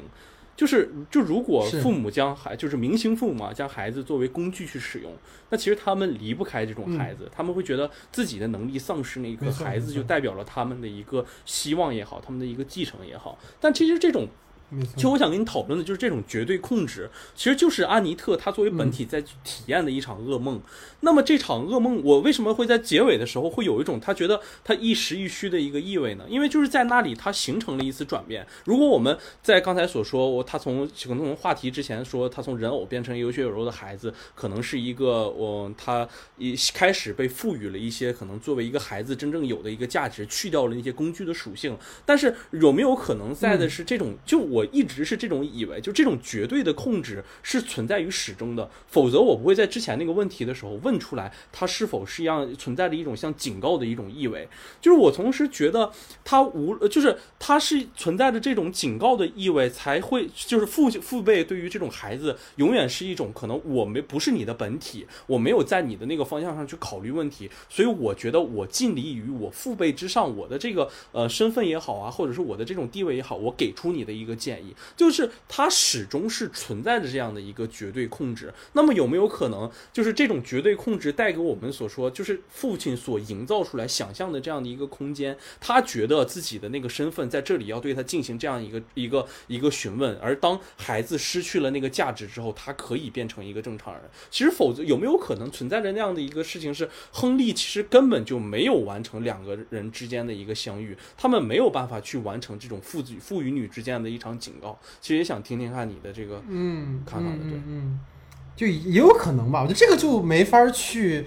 判断它的就是所谓的正确性或者是合理性。对，因为这就是跟刚才那个话题是一样的。我觉得这个也是，我觉得电影之所以迷人的地方，就是我特别呃，就是着迷于电影的暧昧性吧。对，就是电影本身的一种不确定性。你像你说，如果你以他没有见到最后这场戏，那是不是有可能只是他的想象，一种对于自我的一种补偿？有可能。但是于我而言，可能如果他是对于现实真正的一种复原的话，其实反而拥有更深的可以解读的对于两者的一种空间。对，否则的话，可能就真的变成像哲口老师说到的，这个木偶就变成了一个道具。但我觉得恰恰是最后那一个有力的女孩扔下她的星星玩具离开这个男人的时候，让这个女孩本身具有了主体性，她就不仅仅是一个中年男人的意淫，而成为了一个对于每一个主体的一种反馈的一种一种反思。我觉得这个是不是他可能更有意义的地方哈？就是这个也听听二位的看法吧，但也是我的一个想法。因为本身它这个安妮特这个工具人偶的这个设置啊，它就这种反思，就是反反讽一样这种讽刺性的东西，它越明显越容易理解。对，就是因为因为我是怎样，我是觉得就是因为这个人偶它其实一直是一个虚构的一个存在，就像呃我们所说，就是我们在之前我跟老戴在聊那个燃烧的时候，我们也聊过，就是在最后的时候，不是一个呃呃亚人去中秀去完成了一个虚构的写作，然后进入了一个看似好像是一个真的复仇的一个环境里，其实那里是赋予了整个我觉得燃烧最好的一个就是赋予它一个暧昧性嘛，我们到底怎么去理解这样的一个片段？其实在这里的时候，我也感觉就是它始终就是这个片子到最后的时候，他就是让我有种感觉，就是他其实只是服务于自己最后的那两句话，而整个这个和女儿交代的场景，其实它存在是非常暧昧的。它到底是一个以一个虚构的身份，还是以一个真实的身份存在？那么，如果我们说以虚构的身份去解释这样的一个问题的话，他一直是把安妮特作为一个很抽象的一个存在的，它其实就是有超自然的天赋，然后可以悠扬的歌声，这种可以复制自己的老婆安的一个存在的这样。但是如果我们把它作为一个真实的一个现实身份，他是一个见证者，包括老戴所说，我们以他为一个主体来观看的话，那他仿佛在这一刻又是一个自自我觉醒的一个过程，和甚至是对于自己父辈的那一套虚情假意的那个理论和那一套说辞完美的一个反击，就是让我觉得这两个之间好像是存在着某种可以浮动的那个空间，但好像又没有找到那个最准确的那个佐证，可能还是这块儿没有，就我只是我自己的一个过度解读，他反而其实没有想落到那么实的一个方向上。嗯嗯嗯，我觉得这个恰恰就是给观众或者是给我们今天在听节目的朋友们的一个开放性的空间吧。我觉得这个才是就是电影有魅力的地方，我觉得也是讨论本身有魅力的地方，就是没有一个终极答案，没有一个终极的一个一个解读，它不是一个统一的东西，它是一个开放式的。这个这个讨论，这个讨论有点像像以前看《黑天鹅》的时候，大家都在讨论对。这个女主角的母亲到底存不存在像《盗梦空间》。的结尾 拖到底停没停是一样的，你知道吗？那种感觉。哎，Q 回了诺兰，你看完美了，完美了，完美了。对对对对对对。嗯，好。好，那在我和老徐的话题之后呢，进入到哲科老师的话题之间啊，老师你请。我的第一个话题呢是，首先是这个电影呢，它是剧本故事层面是一部标准的爱情类型电影嘛。然后爱情类型电影大部大多数的导演会选择从女性的视角出发去完成，因为通常女性的视角会更温柔，然后也会冲突会更多。然后男人的视角呢，相对来说就是完全另一种价值观了。所以当这个电影以一个杀人犯的这样一个视角来出发，首先就是一个相对来说比较有挑战性的选择。那对于导演为什么要这样选择，嗯和导演这个选择上选择的基础上完成了些什么，呃，我想听听两位怎么看呢？对对，其实我觉得这也是其实这个片子里让我非常兴奋的一个地方吧。其实从我们一开始，从我们前文之前聊的内容里也知道，其实这是一个关于男性这种虚荣和傲慢所产生的一个相对于比较严肃的一个故事。它是一个能够。对吧？就是能够带给我们，其实本身是一个由爱情带来的一个悲剧的一个故事，然后它其实是最后转变成了关于，哎呀，就是这个男人所造成的这种破坏啊，以及这些所留下来的这种深渊的一个故事。它其实更多意义上还传达出了一种这种。呃，安妮特终于摆脱了这个人的这种像是一个道德信息一样，其实很简单。我觉得他在一定程度上的时候，就是通过亨利的一个视角，包括他在去所扮演的那个猿猴的那样一个一个脱口秀演员的一个身份，这种啊臭名昭著的暗黑喜剧演员、呃脱口秀演员，在他的这个过程，在揭示他的一个演出的过程和他一个生活过程里头，去剖析掉他在整个生活都是一个创作的期间，对于他自己的一个生活带来了多么强大、多么强的一个。困扰。然而，这个对生活产对这个生活的一个无限的一个解构过程，反而是影响到了他对于自己爱情的一个过程里。其实，在我们所看来，其实安无论什么时候都是一个像女神一样的一个身份出现的。包括安，其实在戏剧里的时候，有一个很重要的一个点，他的结局都是一个死亡。我就觉得这个就是可能在戏剧和我们导演表述给我们的一个呃和电影中一个很强势的一个呼应。而这种仿佛沦为。宿命一样的死亡，才是能够实现。这个男人，所有我刚才所提到的，他的解构也好，他对于自己的自反的样一个必然的一个过程。虽然这个过程听起来特别残酷，包括从现实的意义去理解，好像是能引起意义的一个话题啊，但真的不是对于女性的一个攻击性的行为，而只是说这样的一个身份，他在爱情中会做出这样的一个选择。那么相反，我觉得有可能女性如以他为以女性为试点的话，她在最后的时候也会产生这样的一个状态，就是这个东西只是导演自己的一场个人选择。好吧，然后在这样的一个。选择的基础之上呢，我就觉得很有意思的就是他在选择通过呃我们所说的亨利的这个试点的时候，可能更多呈现出来他自身对于呃他对于一个自身的一这个解剖。就像我们所说，我刚才在前面所说，所有的创作者也好，不管你是脱口秀演员还是电影导演，我们都要随时的去观察生活，去看生活中发生了什么，从而解剖自己。那么可能卡拉克斯在他的前作之前的时候，其实有很多很相似的一个地方，包括他的妻子和他现在的一个生活。我的一个状态里头，可能他也结合了自己更多的身份，并融入其中，完成一次对于自己情绪的一次表达，并且在这里头对呃卡拉克斯呃对于亨利这样的一个身份进行了一次高度的一个凝练，让我们看到他究竟是用什么样的一个发誓呃怒气发充满怒气的方式去发泄情绪，从而导致了这样的一场事故。然后其实我觉得可能更多我自己私人感受到的一件事情，可能我就是觉得在这样的一场表。述里或者是想表达里，对于这样的一个人物，我可能更多产生了一场共情。这并不是一个我对杀人犯的共情，这可能只是因为我觉得。对于一个选择了这样一条路，没有办法这样去进行下去，没有办法走下去，从而跟自己的道德感所产生背离的人的一个悲哀和悲悯的一个状态吧。其实就像导演所在片中所嘲讽的一样，他可能觉得观众们可能很多一部分是乌合之众，但是我之至于我而言，可能我被同样的归结于那个乌合之众的那样人群里，但是我不免的和这样的一个人物产生了一丝共情，也不知道是应该羞愧也好，也不知道应该怎么也好，总之也想听听看二位的一个。嗯嗯嗯，明白明白，哇，这是非常强烈带有男性自反的这种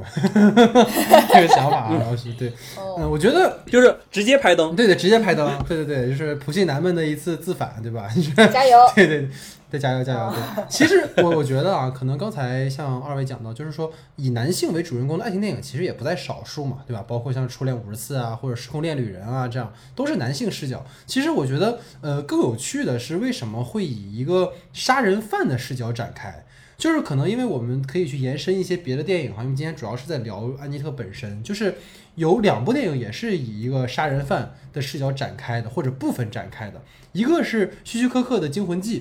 它里面那个旅馆里面的那个疯子诺曼；再有一部就是引发了很大争议的，就是引起女女女性观众极度不适，甚至是把这个导演摁在了耻辱架上，就是拉斯冯提尔的《此房是我造》。它里面的那个连环杀手杰克，就是其实这两部电影里都有杀戮情节，而且受害者均为女性。就是如果说诺曼的疯狂来自于母亲的独裁管教，那么杰克则更倾向于一种对于自己可能性无能和所谓去践行尼采哲学的一种泄愤式的鲨鱼。所以说，你回到安妮特来看，就是刚才其实老师说了一点，我都很认同，就是谋杀其实是非常无力的一一个行为，在这个片子里，我觉得就是。这种对于女性的冒犯，我觉得恰恰反映了男性自身的缺陷，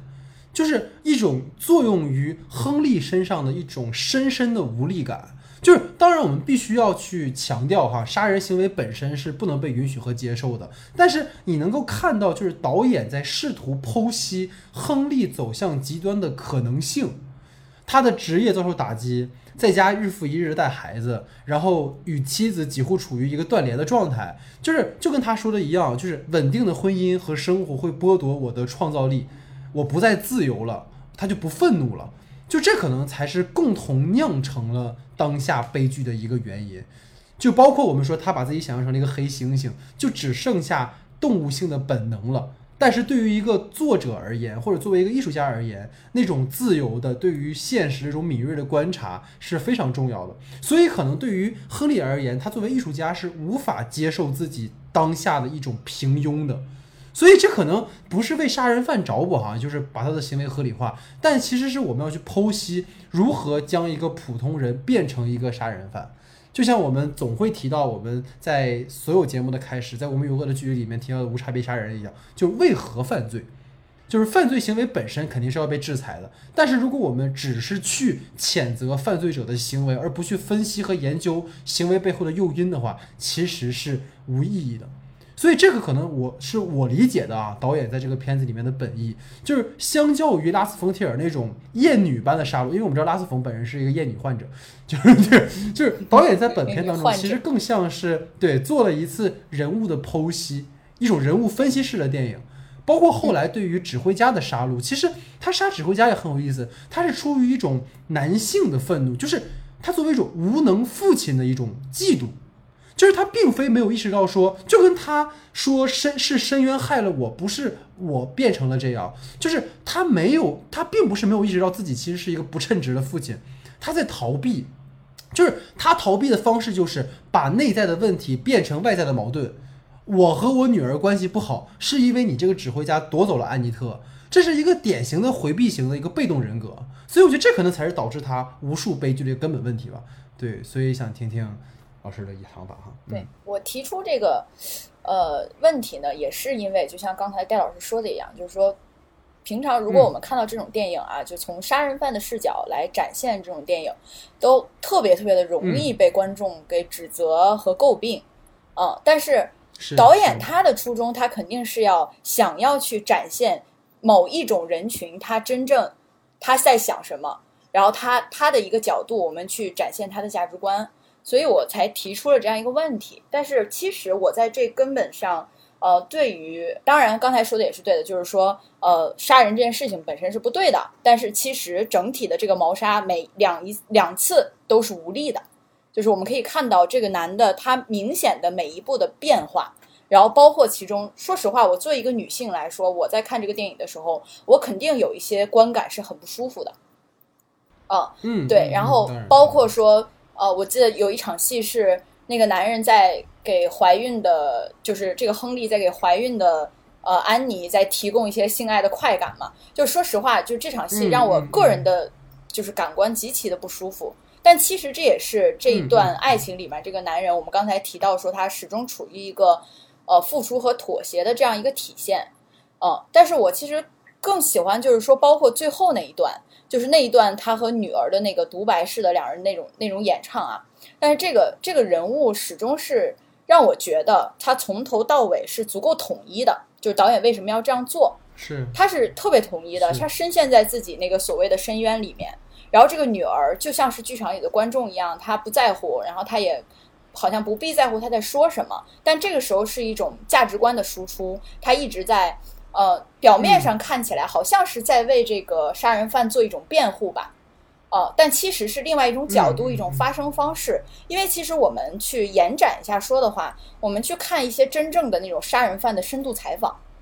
我不知道你们有没有看过，嗯类似于什么白银杀人案啊，然后还有什么心灵猎人，对啊，就是那那种，就是他们的那一种真正的深度采访的时候，他们其实是没有所谓我们期盼的悔过的。嗯，他们是完全陷在自己的世界里，有一个足够完整统一的，值观里，对他有一个足够完整嗯统一的稳定价值观。然后你指望他们忏悔、认识自己的过错吗？他们不会的，因为这一切在他的世界观里面，一切都是成立的。是。合理的，对，是有缘可对溯的。就甚至到最后的时候，嗯。他的女儿进行了最后的发声嘛，然后不再是他爱情中嗯被操纵的玩玩偶，而蜕变了一个成了一个真实的人，然后他都是无法去真正。就是正视这个真正的问题所在的，就像刚才我们聊到那儿的时候，戴老师说，呃，他其实是在逃避的，啊、他是始始终是在就一直在强调说在凝视自己的深渊。那所以，我本人嗯为什么会提出这个问题，也是觉得在这个处理上面，对于导演的这一套处理方式，我是特别有敬畏心的。就我觉得他做到的是一个不做判断，只做呈现的这样一个方法。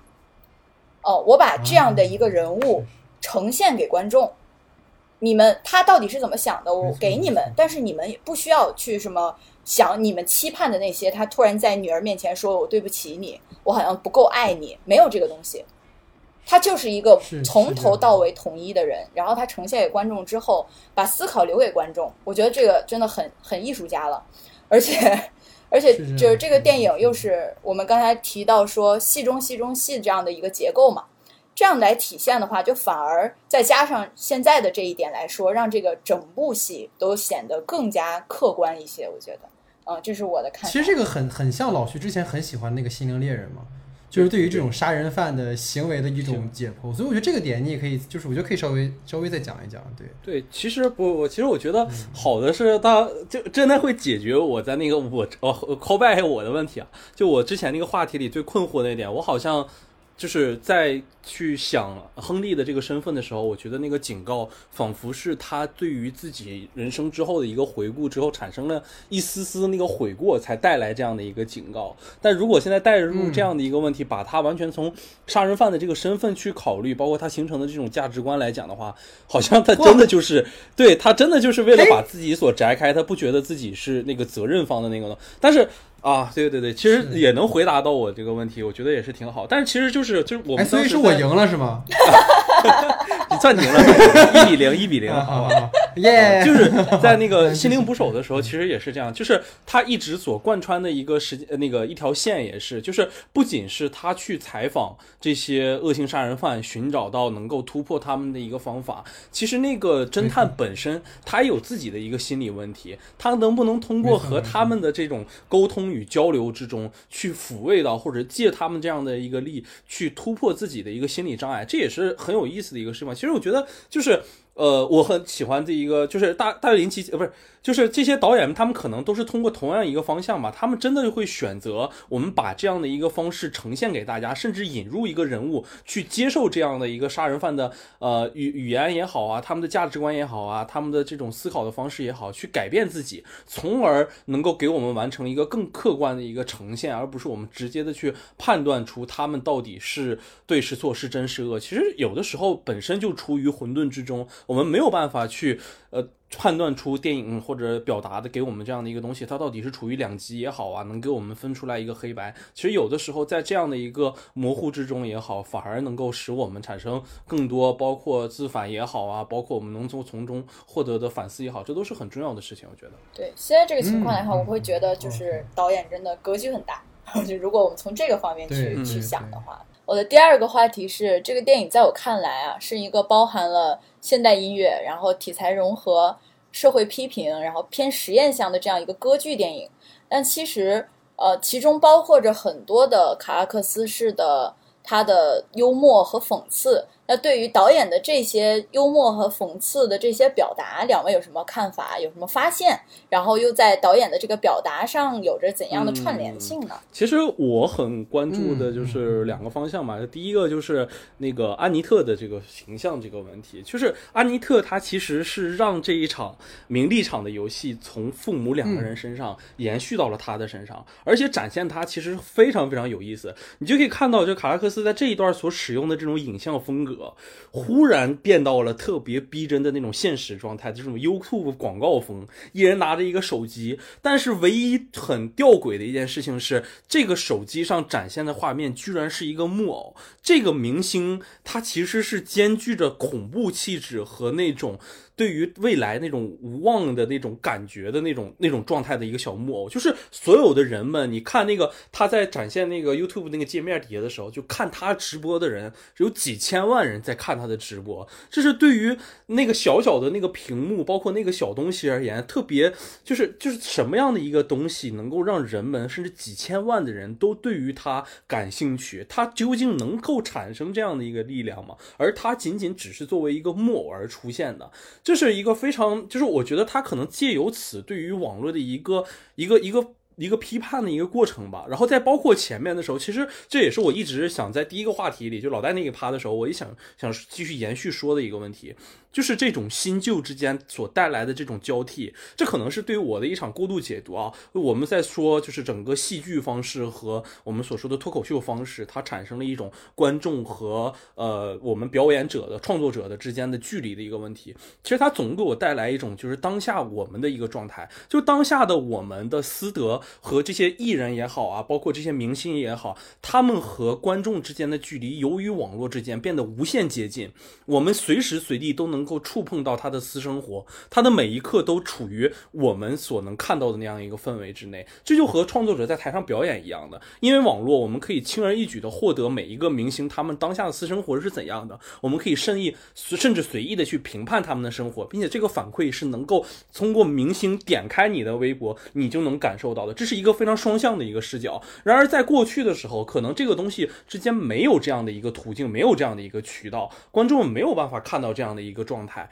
就是。回到影片里也是那个新时代的接受新的艺术方式的亨利，他随时随地接受观众们对于他人品的监督也好，对于他私德的监督也好，他处于一个非常崩溃、非常痛苦的一个状态。然而代表着旧时代那个戏剧的那个安，他所盈利的一个世界是：我只要接受鲜花，接受掌声，我没有人会看到我的私德是什么样，我永远还是那个高高在上的那个状态。对，哪怕我的最后的宿命是走向了呃，像我的。戏剧一样走向了死亡，但是在现实生活中，我和你们还是有距离的。就是这个东西，在回到这个里本身，我就觉得仿佛产生了一个很有趣的一个对照：我们是否和就是由于网络的时代发展也好，艺术形式的发展也好，我们是不是有的东西已经走得太近了？我们是不是需要那种保持距离的方式？它是不是才有可能带来了？这种距离带来了我们现在所能看到的一桩桩悲剧也好啊，一桩桩痛苦的事情也好，它是不是一个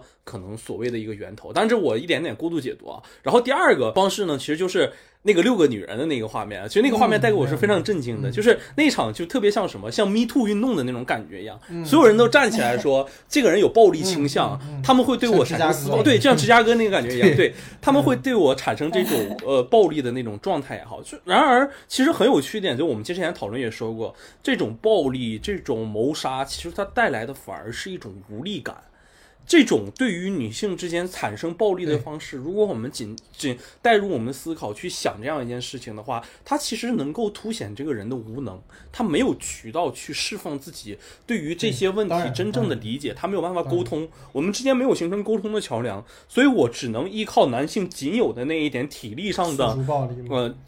优势也好，付诸于暴力，甚至带来这种谋杀，这何尝不是对于这？男性本身可能所谓的那一些特点最攻最最最沉重的一次攻击，就是我觉得这个东西反而使得让我觉得这些呃，我们所说的特质也好，特点也好，变成了人类就是男人身上最大的一重缺陷。这个东西其实是我觉得很有意思的一件事情，就是我看完之后，我其实觉得非常感兴趣的一个状态。没错，没错。所以我觉得导演他从处女座开始，我觉得他就是他对女性是抱有尊重的，他不是那种。像拉斯冯那种导演的，所以你看这个导演这个电影里面，其实你很强烈能感受到。然后我觉得刚才接老徐那句话，就是说他感觉在这个电影当中呈现了导演对于当下时代的一种观众与公众人物之间的一种无限距离的这种靠近。其实，在《神圣车行》里面也有，就《神圣车行》里就深切的表现了导演对于当下这种媒介高速发展、媒介融合时代的一种。一种自反吧。这个我们可能一会儿在延伸讨论还会再聊哈。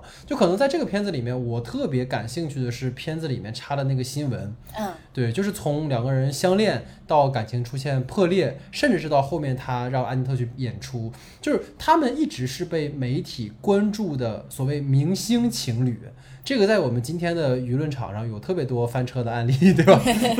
对啊？这个其实很能映射我们的当下啊，就是明星在享受赞誉的同时，也是被消费的对象。就是光鲜亮丽是被人所追捧的，但同时观众们或者是群众们也在渴望着偷窥明星们的私生活。就像最近在微博上，可能几天一个热搜，然后一些聊天记录会被曝光，就是你会发现这个时代是一个非常矛盾的时代，人们享受于造神，但也享受于去破坏一个神，就是在建筑一个统一的偶像的同时，我们又又有强烈的冲动去破坏一个一个偶像。对，这个是这个时代的一种矛盾性，在我的感受当中，对，就像亨利的喜剧一样，人们喜欢看亨利取悦他们，然后问一些无脑的问题，却无法接受任何一丝被冒犯。其实，亨利关于那个杀死妻子的段子是一个非常无力的一个男性的一种一种表表述，就是我他妈只能靠这种方式来逗笑我的妻子，然后我我无能到我只能用这种方式来意外的杀死了我的妻子。他并不是在彰显男性的权威和男性的力量，就像老徐说的，他恰好表现了男性的无能。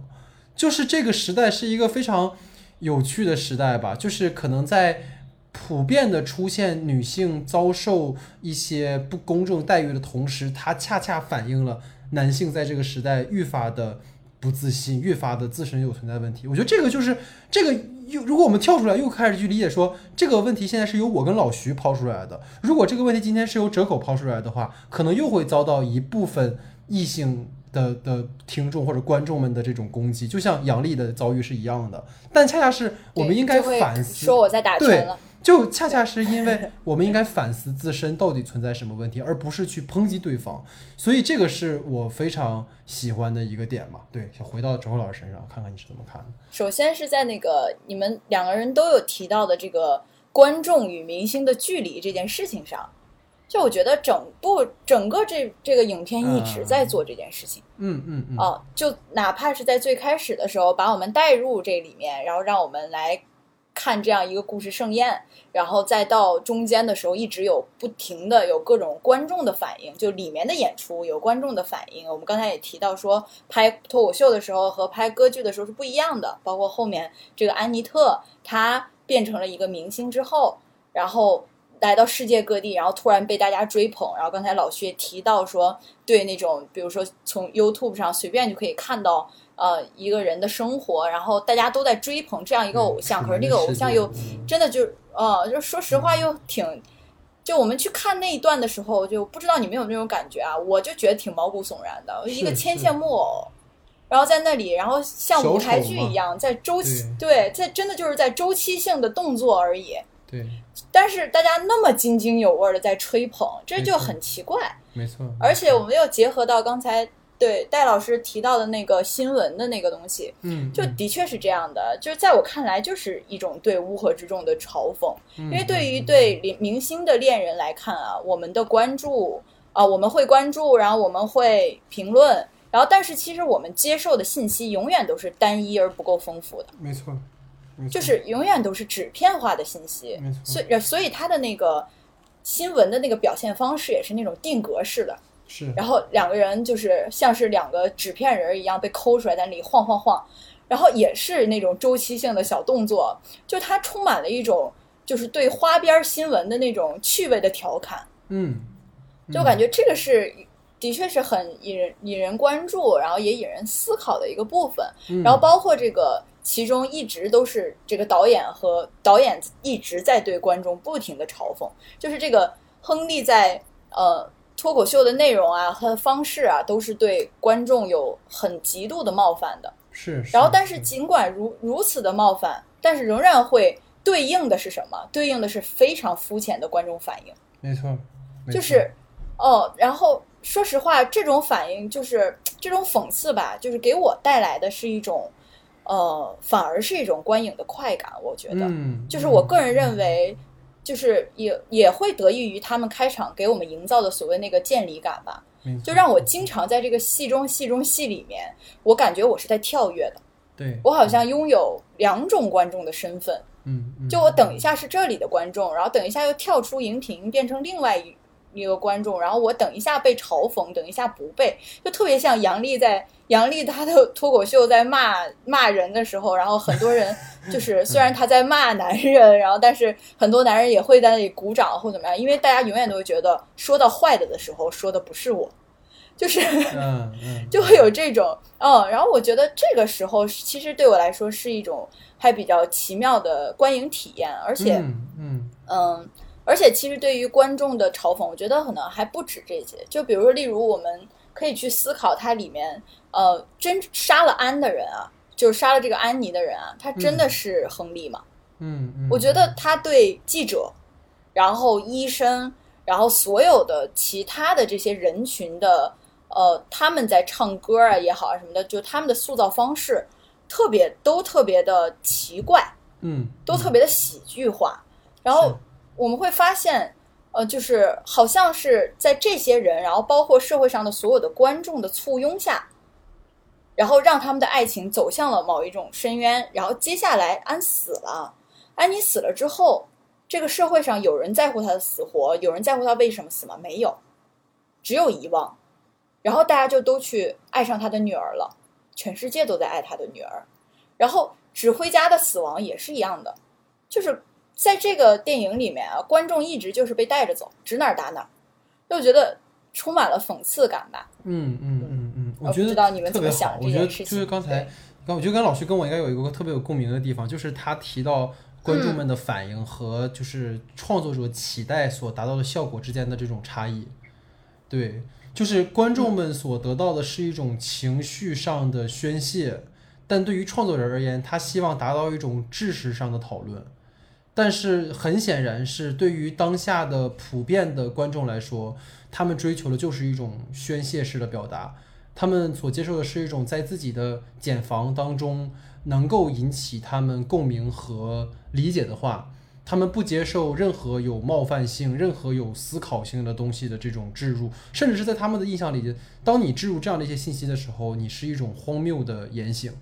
就像我前两天也是在脱口大会上听到一句话，就是当事事都无法再开玩笑的时候，当这个社会变成一个严肃的社会的时候，就意味着这个社会真的病了。对，因为我们对任何事情都抱有一种简单的是非的判断，而没有任何的去辨别和讨论，以及刚才我提到的知识上的讨论的空间，这个是很可怕的一件事情。对，所以想想老徐是怎么看的吧？嗯嗯，对，其实我觉得特别可悲的一个地方吧，就是我们在聊《安妮特》这部片子的时候，我们好像就是适应了当下这个舆论讨论的环境，然后我们总会在说啊，杀人犯这件事情，我们不是要赞他，我们不是要跟他产生共情。其实我觉得这个问题永远都不是一个需要我们拿出来被正式被讨论的一件事情，就是我们怎么可能就是向他效仿，然后去做出他的行为，从来都是有这样的一个行为在的时候，我们是要随时警醒自己不要这就是可能那句话，我为什么会对他有那么深？可能他真的走到我的心里，告诉我我不要走进深渊，他可能变成警告我的那句话。那一瞬间的时候，深渊的主体好像变成我自己了，就是没有人会真的觉得发生了这件事情，导演就是想表达男人最后一定要杀女人这件事情。这件事情仿佛在当下变成了一个特别扁平化的一个讨论，就变成了为什么男人一定要杀女人？你不会杀别人吗？那不能杀那个指挥家吗？就其实这件事情就听起来特别荒谬。就我们在现在的讨论里，总是觉得这些事情有的时候需要这种解释嘛，仿佛这种东西就是应该我们去理解到，我们只是在产生一个无非立场，而是对于这嗯里面所出现过的这些东西的一个知识的讨论。这个东西是非常重要的一件事情。好，那在主体话题之后呢，进入到我们的延伸讨论环节啊。那既然我们今天聊的是这个莱奥卡拉克斯导演的作品，那我们也对导演的前作进行一个回顾哈。其实如果大家真的去看导演的履历的话，他其实在导演作品当中并没有那么多。其实目前来讲，他的长篇作品只有《男孩遇见女孩》啊，《坏血》《新桥恋人》，然后包括《宝拉叉》到《神圣车行》，以及今天我们看到的《安妮特》，就这么几部。而且大部分的作品都是在两千年之前的作品。他在两千年之后创作的也只有我们看到的，就是《神圣车行》和《安妮特》两部哈，而且这两部电影刚才像我介绍里提到，他已经时隔了九年的时间啊。但我们能够发现，其实导演从他的创作伊始就在有一种很强烈的自反性哈。比如说，我们看到他的《男孩遇见女孩》啊，《坏血》和《新桥恋人》，其实都有一个和导演同名的阿历克斯。对，而主人公们无一例外的都在通过寻找新欢的方式去治愈他们的情伤，所以这个可能带有很强烈的导演的这种指涉性哈。然后包括到了宝拉叉之后呢，它的这种主题还在延续，所以也蛮好奇，可能从这个维度吧，因为。男孩遇见女孩、坏血和星桥恋人都带有强烈导演的这种作者性，而宝拉叉其实是一部改编作品。到神圣车行之后，又回归了一个呃，或者说进入到了一个新的创作的一个阶段吧。所以可能先就前一个阶段，就是他的男孩遇见女孩、坏血和星桥恋人，想听听二位的看法。其实说到这个前作啊，其实有一个小故事，就是。这个我看这个导演，包括看他的那个作品的第一次的经历，就是折口老师推荐给我的。那个时候就是在看那个《新桥恋人》那个片段，我们两个在片场的时候，然后他当时给我推荐了，就是尤其就是那两个人走在那个桥上的那段的时候，那个那个后面烟花的那个场景的时候，其实有蛮，对对对，就是蛮有震撼力的。我当时就觉得，哎，哦记着这个片子，还当时特地问了一下，我说名字什么，你告诉我，然后回去看一下。然后回去之后，我就去看了一下这部片子。其实我觉得。就是我觉得真正的一个好电影，从来就是这样，就是它一定没有可能会讲给我们一个很多么强大主题的一个故事，但是它给了我一个非常好的一场体对于电影的体验，就在那段时间里获得了非常好的体验。我觉得《星桥恋人》就完全是这样的一个电影，就是电影，就是我当时看的时候，就是它其实也算是一个完全遵循了一个传统类型片，就是爱情片的一个一个方法吧，可能就是一个身份差距的两个人啊，然后在偶遇的一个一个环境，但是两个人其实都是有。有一个身体上的缺陷，从而致使他们产生了一个非常就是非常非常奇妙的一场经历吧。其实我觉得在这里面，我能够感受到的就是。呃，永远都是，就我觉得就是里面的那个比诺什那个角色，是让我看到过在那个时代而言非常有色彩的一个女性角色的一个形象。我觉得那个东西带给我的震撼力是非常强的。它总是就是可能在我对于就是我们今天讨论的时候，很多是有关于女性角色的这个这个设置的这个讨论嘛。就我我从来没有觉得导演对于女性角色有任何偏执，因为我觉得他在可能二十年、三十年前的时候就是这样去思考女性的啊，二十年前的时候都是这样去思考女性的一个状态。所以说。就是非常有趣的一次经历吧，然后再可能就是坏，因为是他女朋友嘛，对他一直都是 一直都是女朋友嘛。那如果我们这么说吧，就是拍那个姜文拍周韵的时候，就是总是存在这种女性的女神那个视野一样，对，就是一个意思，一个那种角度去看。但是其实就是在在安妮特里可能不做这样的尝试了，但是你依然会记得他在那个《星桥恋人》的时候去表述女性角色的时候是那样一个有有有精彩的一个角度。就是卡拉克斯他一直其实。他一直到现在一共六部作品，其实都是在讲，除了《神圣车行》吧，都是在一门心思的讲爱情。而且对于他来说，他他奉献的爱情故事一直都是很放肆的，而且人和人之间的其实某一些阶级层面是有一些差异的。就最突出的其实就是《新新桥恋人》嘛，一个呃就是穷小子和一个落魄的富家女，就是这样的一一个呈现。然后，但是其实女性角色在他的那个电影里面始终也都是一个，呃，像刚才老徐提到的一个，呃，公主一样的那种形象。但是，只不过以前的话啊，我会觉得在他以前的作品里面，相对来说，所有的这个女性角色都更放肆一点。嗯嗯嗯嗯，就是，嗯，呃，他对于爱情啊什么的都是那种疯狂式的，而且包括其实我们看《新教恋人》的时候，经常是男主的退缩。然后这个这个女孩去疯狂的寻找他，然后就是这种疯狂的寻找片段，也是贡献了特别多特别好的视听片段。哦，然后包括，然后还有她其实那个女孩她一直在寻找一个自己的呃爱人嘛，然后在这个中间爱上了另外一个人，就是这样的一个没错，这样的一个始终这些女孩都是偏执的，我觉得至少在爱情里面，它虽然偏执，但是它很美好，它看起来就像烟花一样，对，就是这种。但是其实到了安妮特这里的时候，我在看的时候，说实话，如果不是有这个呃很实验的这样的感觉在的话，我其实嗯很难提醒自己说，哦，这就是卡拉克斯的作品。因为我突然间发现，虽然嗯这个女孩还是很圣洁，还是很漂亮、很纯洁，但是嗯嗯，她好像没有以前她的那个片子里面的女性角色那么的放肆，那么敢爱了。而且，你就像在那个重场戏那个海浪冲击的船头的时候，嗯那个女人是没有那种放肆感的。她如果是以前的哦，如果是以前的卡拉克斯的作品，我觉得这个女孩会在一定会在船上跳舞的，这个两人就会来一段双人舞了。啊，对对对对对对，就也也也也有一段，他们说跳那个呃交际舞的那一段。哦，对，但是那个女孩是不愿意的呀，嗯安妮是不愿意的。啊，对对对对对吧对对对，就是女孩主动然后去完成的那个。对对对，就是如果是他以前的作品，那绝对女孩是先比男孩先干这事儿的，就觉得哇，这是太酷了，我们得跳舞。可能女孩把男孩推下去了，可能就对对对，就是可能就是谁就不一定下去了。那接下来就是女孩 疯狂的、偏执的寻找自己的爱人对。女孩告诉他这个不要不要堕入深渊，深渊在凝视你哦。哦，对，对，就是就是你不得不想说，因为这个作品离上一个作品这过去九年了嘛，刚才戴老师也提到了，就是你会嗯你会就不自觉的想到说，你不像别的导演啊，他可能比较快，那他我就是呈现无数个故事，我可能看个新闻，我也能写个剧本儿，我也能可以把它拍得很好。对，但是我我总有感觉是卡拉克斯他其实他始终对爱情是有敬畏的，然后与此同时呢，他又是在抒发他自己的对于爱情的看法。那可能我就觉得到他现在这个年龄的时候，那可能女人在他的世界里面，在这个爱情里面，到呃所谓的以前他其实没有怎么写过婚姻之后嘛，这种破裂呀、什么的。但现在到这点的时候啊、女人反而好像不像当初追求和享受恋爱的时候那么的放肆了，就是那么的快乐，就是其实很重要的，嗯很重要的原因就是什么呢？就是导演其实在《星球恋人》之后呢，就跟比诺什分手了。啊，对对对、对对对，所以你知道吧？就是后期就哎，女人对，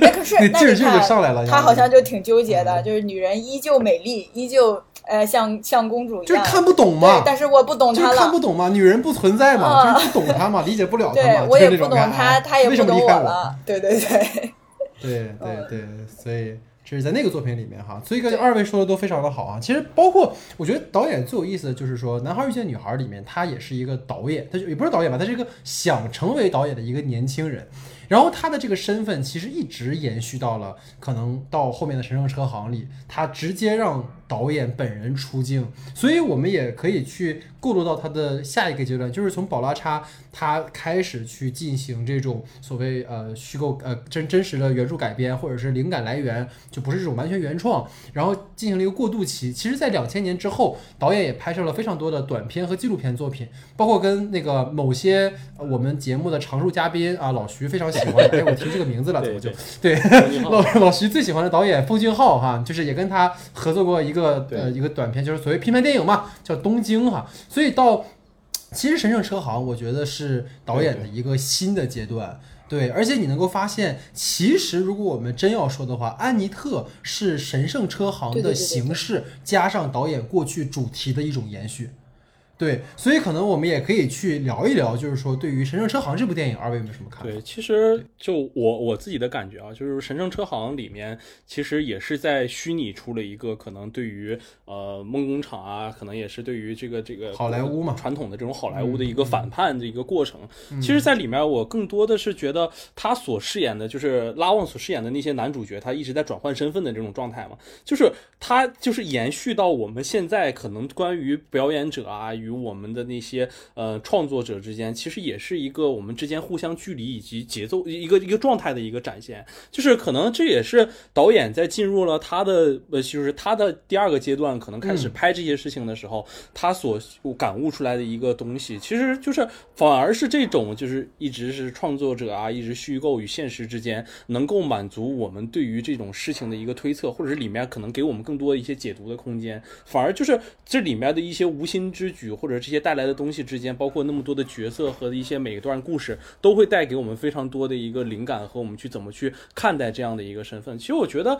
嗯，我可能就是更喜欢就是在东京那个片子里头他的那个小短片，也也是一个去反写的那个好莱坞的那个。其实我当时看的时候，真的是因为奉俊昊去看的那一段，是是是那个宅男宅女那一段。啊，对对对对对，然后就是那个，就是第三段嘛，他拍那个《真动东京》，然后但是按顺序看下来的时候，你就看到那个个呃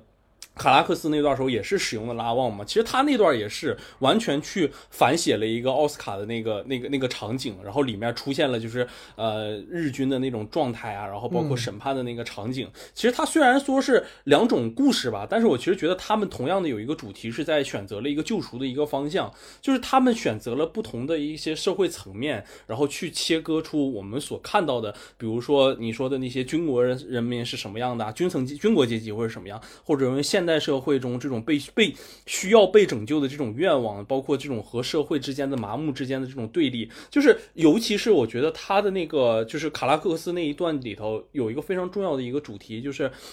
一个社会的这种麻木的一个状态，你必须要一个人拿着手雷在街上，这种极端的暴力才能使人们惊醒到原来这种东西是存在于身边的，然后让大家遗忘掉原来什么上帝什么都是不存在的，就是这个东西反而才是最重要的。就我其实觉得可能。呃，就是总总总总结下来吧，我最可能对于卡拉克斯也很在现在的一个很很惊艳的一个一点吧，就是我们什么时候可以对暴力这个因素有着一个不同层次的一个看待的问题？就是它即使对于个体之间，还有它跟社会层社会之间，他们都形成了一种看似很有机的一个关系。包括我们之前也讨论过，就是在个对于个体之间是不是一种无力感的体现？那么投射在社会之上，这种麻木，仿佛只有暴力才能拯救之客，那这个这一个国家或者是这样的一个社会层社会制度，它到底走到了一个什么样的一个方向？我都觉得很有趣的一个方向。如果是对于这个电影的看法的话，其实我觉得它其实就是一个对于表演啊、电影啊、人生啊，就是一个在其中疯狂自我自我迷失的一个过程。然后我觉得，嗯，其实从陈胜车行开始吧，就是我们就已经可以看出来，就是导演在呃他在讨论，就是我们到底是人还是一个人偶，就是这样来来回回的不断，就我们在出演一个又一个角色，然后再呃，然后接着引引发出一段又一段的不同的人生，然后呃，我们好像在努力的做一些什么事情，然后对以往的生活做一些什么样的证明，但其实从那个时候开始，他就已经在说我们都是一个提线木偶了。嗯感觉这个东西，呃，他现在也还在说，嗯嗯嗯嗯，嗯，就是我现在对于这个电影的回顾的话，可能是这样的想法，因为我记得导演他说过一个话，他说他说不要问我为什么。就啊，还是这么说吧，说不要问我为什么，我不善于回答问题，就像我没法解释我昨晚做爱为什么用那个姿势一样。嗯嗯嗯，就他说过这样一句话，就对于他来说，就是人生就是一场戏，去看行为吧我。们就是在其中不断的在真和假之中疯狂的迷失，嗯嗯嗯然后去寻找自己的内核。那究竟未来是怎么样？就觉得在拍《神圣车行》的时候，其实导演是对未来是有一个很大的忧患在的。对对，所以其实能很强烈的想想起这个电影来说的想法其。实能很强烈感受到他这种所谓的对于新媒介的一种恐惧吧，或者其实这个是每个时代都会有的。对你就像苏联蒙太学派当年爱森斯坦和卓别林他们对所谓有声有声电影时代到来的一种反对和抵抗，就是每一次媒介的变革，对于敏感的创作者而言，都会有非常大的一种触动。因为在《深山车行》当中有一个非常经典的一段台词，就是说我们的这个摄影机越来越小。然后，其实他的这个话的核心就是，对于当下来讲，每个人都变成了自媒体，或者是说，就像导演在安妮特的开场以后，就是每个人都从观众变成了创作者。对，就是当观众们拥有了更高的话语权的时候，当观众们成为了创作者，就像这里面的一句台词是“美丽藏于观众的眼中”。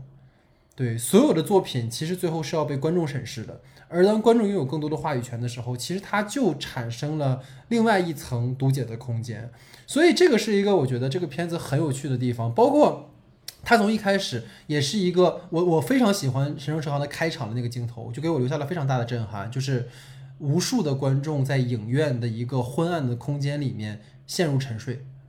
对，它像《盗梦空间》一样，就是影院提供了一个婴儿房式的这样的一个可供观众们去做梦的空间。而作为导演的卡拉克斯，他卡拉克斯他其实也是一个经由这样的电影世界去让他逃离一个封闭空间。因为电影的开场的时候，卡拉克斯是在一个封闭空间当中，他没有出口，直到他发现了一扇门，推开之后是一个电影院，他跟观众、创作者跟观众共享的那一个空间。但是创作者又对这个空间产生了深刻、深深切的一种恐惧，因为我们在安妮特可以看到，安妮特其实是在流媒体平台播出的，对，但它的开场又似乎在告诉你，这是一个剧场的环境，这是一个非常之对体现出导演对于当下流媒体或者当下媒介的这种快速发展的一种焦虑。所以在《神圣车行》里面，你看到这个这个奥斯卡，也其实奥斯卡这个名字也是导演的本名嘛，导演本名也叫奥斯卡。所以为什么说他跟导演的早期作品是有关联性的？因为他有各种各样的身份，他唯独没有自己。对他对他本人的存在有非常深的焦虑，就是我可以是一个要饭的，我可以是个流浪汉，我可以是个动捕演员，我可以是个父亲，我可以是个黑社会，但是我唯独不是自己。就是我觉得特别讽刺的是，各位可以回空去回头看那个《神圣车行》，他的有一场戏是，就是男主人公奥斯卡突然跳下车，你等稍等等等一下，停车停车，然后啪啪啪他跑过去杀死了自己。他有两次都杀死了那个戏里的自己，就是他想要成为一个可能他真正想成为的人，但他不能如愿，因为他要不断的去赶场。所以这个其实也扣回到了我们今天整个聊阿尼特的一个主题，就是他可能不仅仅是公众人物的问题，其实我们每个人都是千面的，对我们每个人都在扮演着不同的角色。我们在互联网上，在社交网络上，我们是一副面孔；我们可能在生活中是一副面孔；我们跟爱人是一副面孔，跟家人又是一副面孔。所以这可能是导演的一种一种自反，对于媒介的自反，也也是对于电影本身的一种反思。所以可能这也是《神圣车行》其实是我个人最喜欢的一部，呃，卡拉克斯的电影吧。对，所以说综上哈，这是我们今天整个的讨论哈，对于呃卡拉克斯导演的这个安特以及导演前作的一个回顾。我觉得今天是非常非常让我兴奋的一次讨论。对，包括老徐，我们刚才节目里也在聊哈，当然这非常感谢哲科老师的参与，对吧？让我们蓬荜生辉 啊。对，但但是肯定是因为这个片子本身有非常多跟当下的一种关联性。我跟老徐之前在有一次闲聊聊到一个话题，就是今天的时代最可怕的不是，就是像刚才哲科老师讲到乌合之众，讲到一种集体无意识。嗯，什么是集体无意识？是很多人在一个同一的集体当中，他们为了去适应这个集体而产生了一种屈从心理。但这个时代最可怕的是，当每一个人成为自媒体，当每一个人都有一种可能是偏激的同一价值的时候，当这样的一群人聚集到了一起，它就不单单是乌合之众了，它是一种群体性的独裁暴力，所以才会有前两天那么荒诞的豆瓣的一分事件，或者有那么多在互联网上匪夷所思的在微博上出现的。让我甚至无法理解的一些言行和举止，所以这都是可能我们经由这个电影延伸出来的讨论哈。然后以后有机会我们也可以再去深聊。但总而言之，也是希望大家能够进入这个电影去思考一些话题。像今天可能我说了很有意思的是，我跟老徐作为男性在反思男性，而作为呃女性的代表的这个周周老师，他其实是在昨天的会议的时候就说过，他不想带有太强的女性或者是女权的视角。为什么今天的语境变成了一个女性去指责男性就是女权，男性指责女性你就是一个普信男，或者当然普信男是一个调侃了，你就是一个男权，你是一个爹味十足的人。就是到底什么导致了这样的一些事件的发生？但可能这就是暧昧性的部分，我们没法说清楚。但可能这也是值得我们不断的去讨论吧。所以这就是我们这一期节目的全部内容哈。所以感谢啊郑厚老师的参与啊，希望之后有机会再来不可说啊，跟我们一起讨论电影啊。感谢大家的收听，那感谢大家的时间，我们就下期节目见。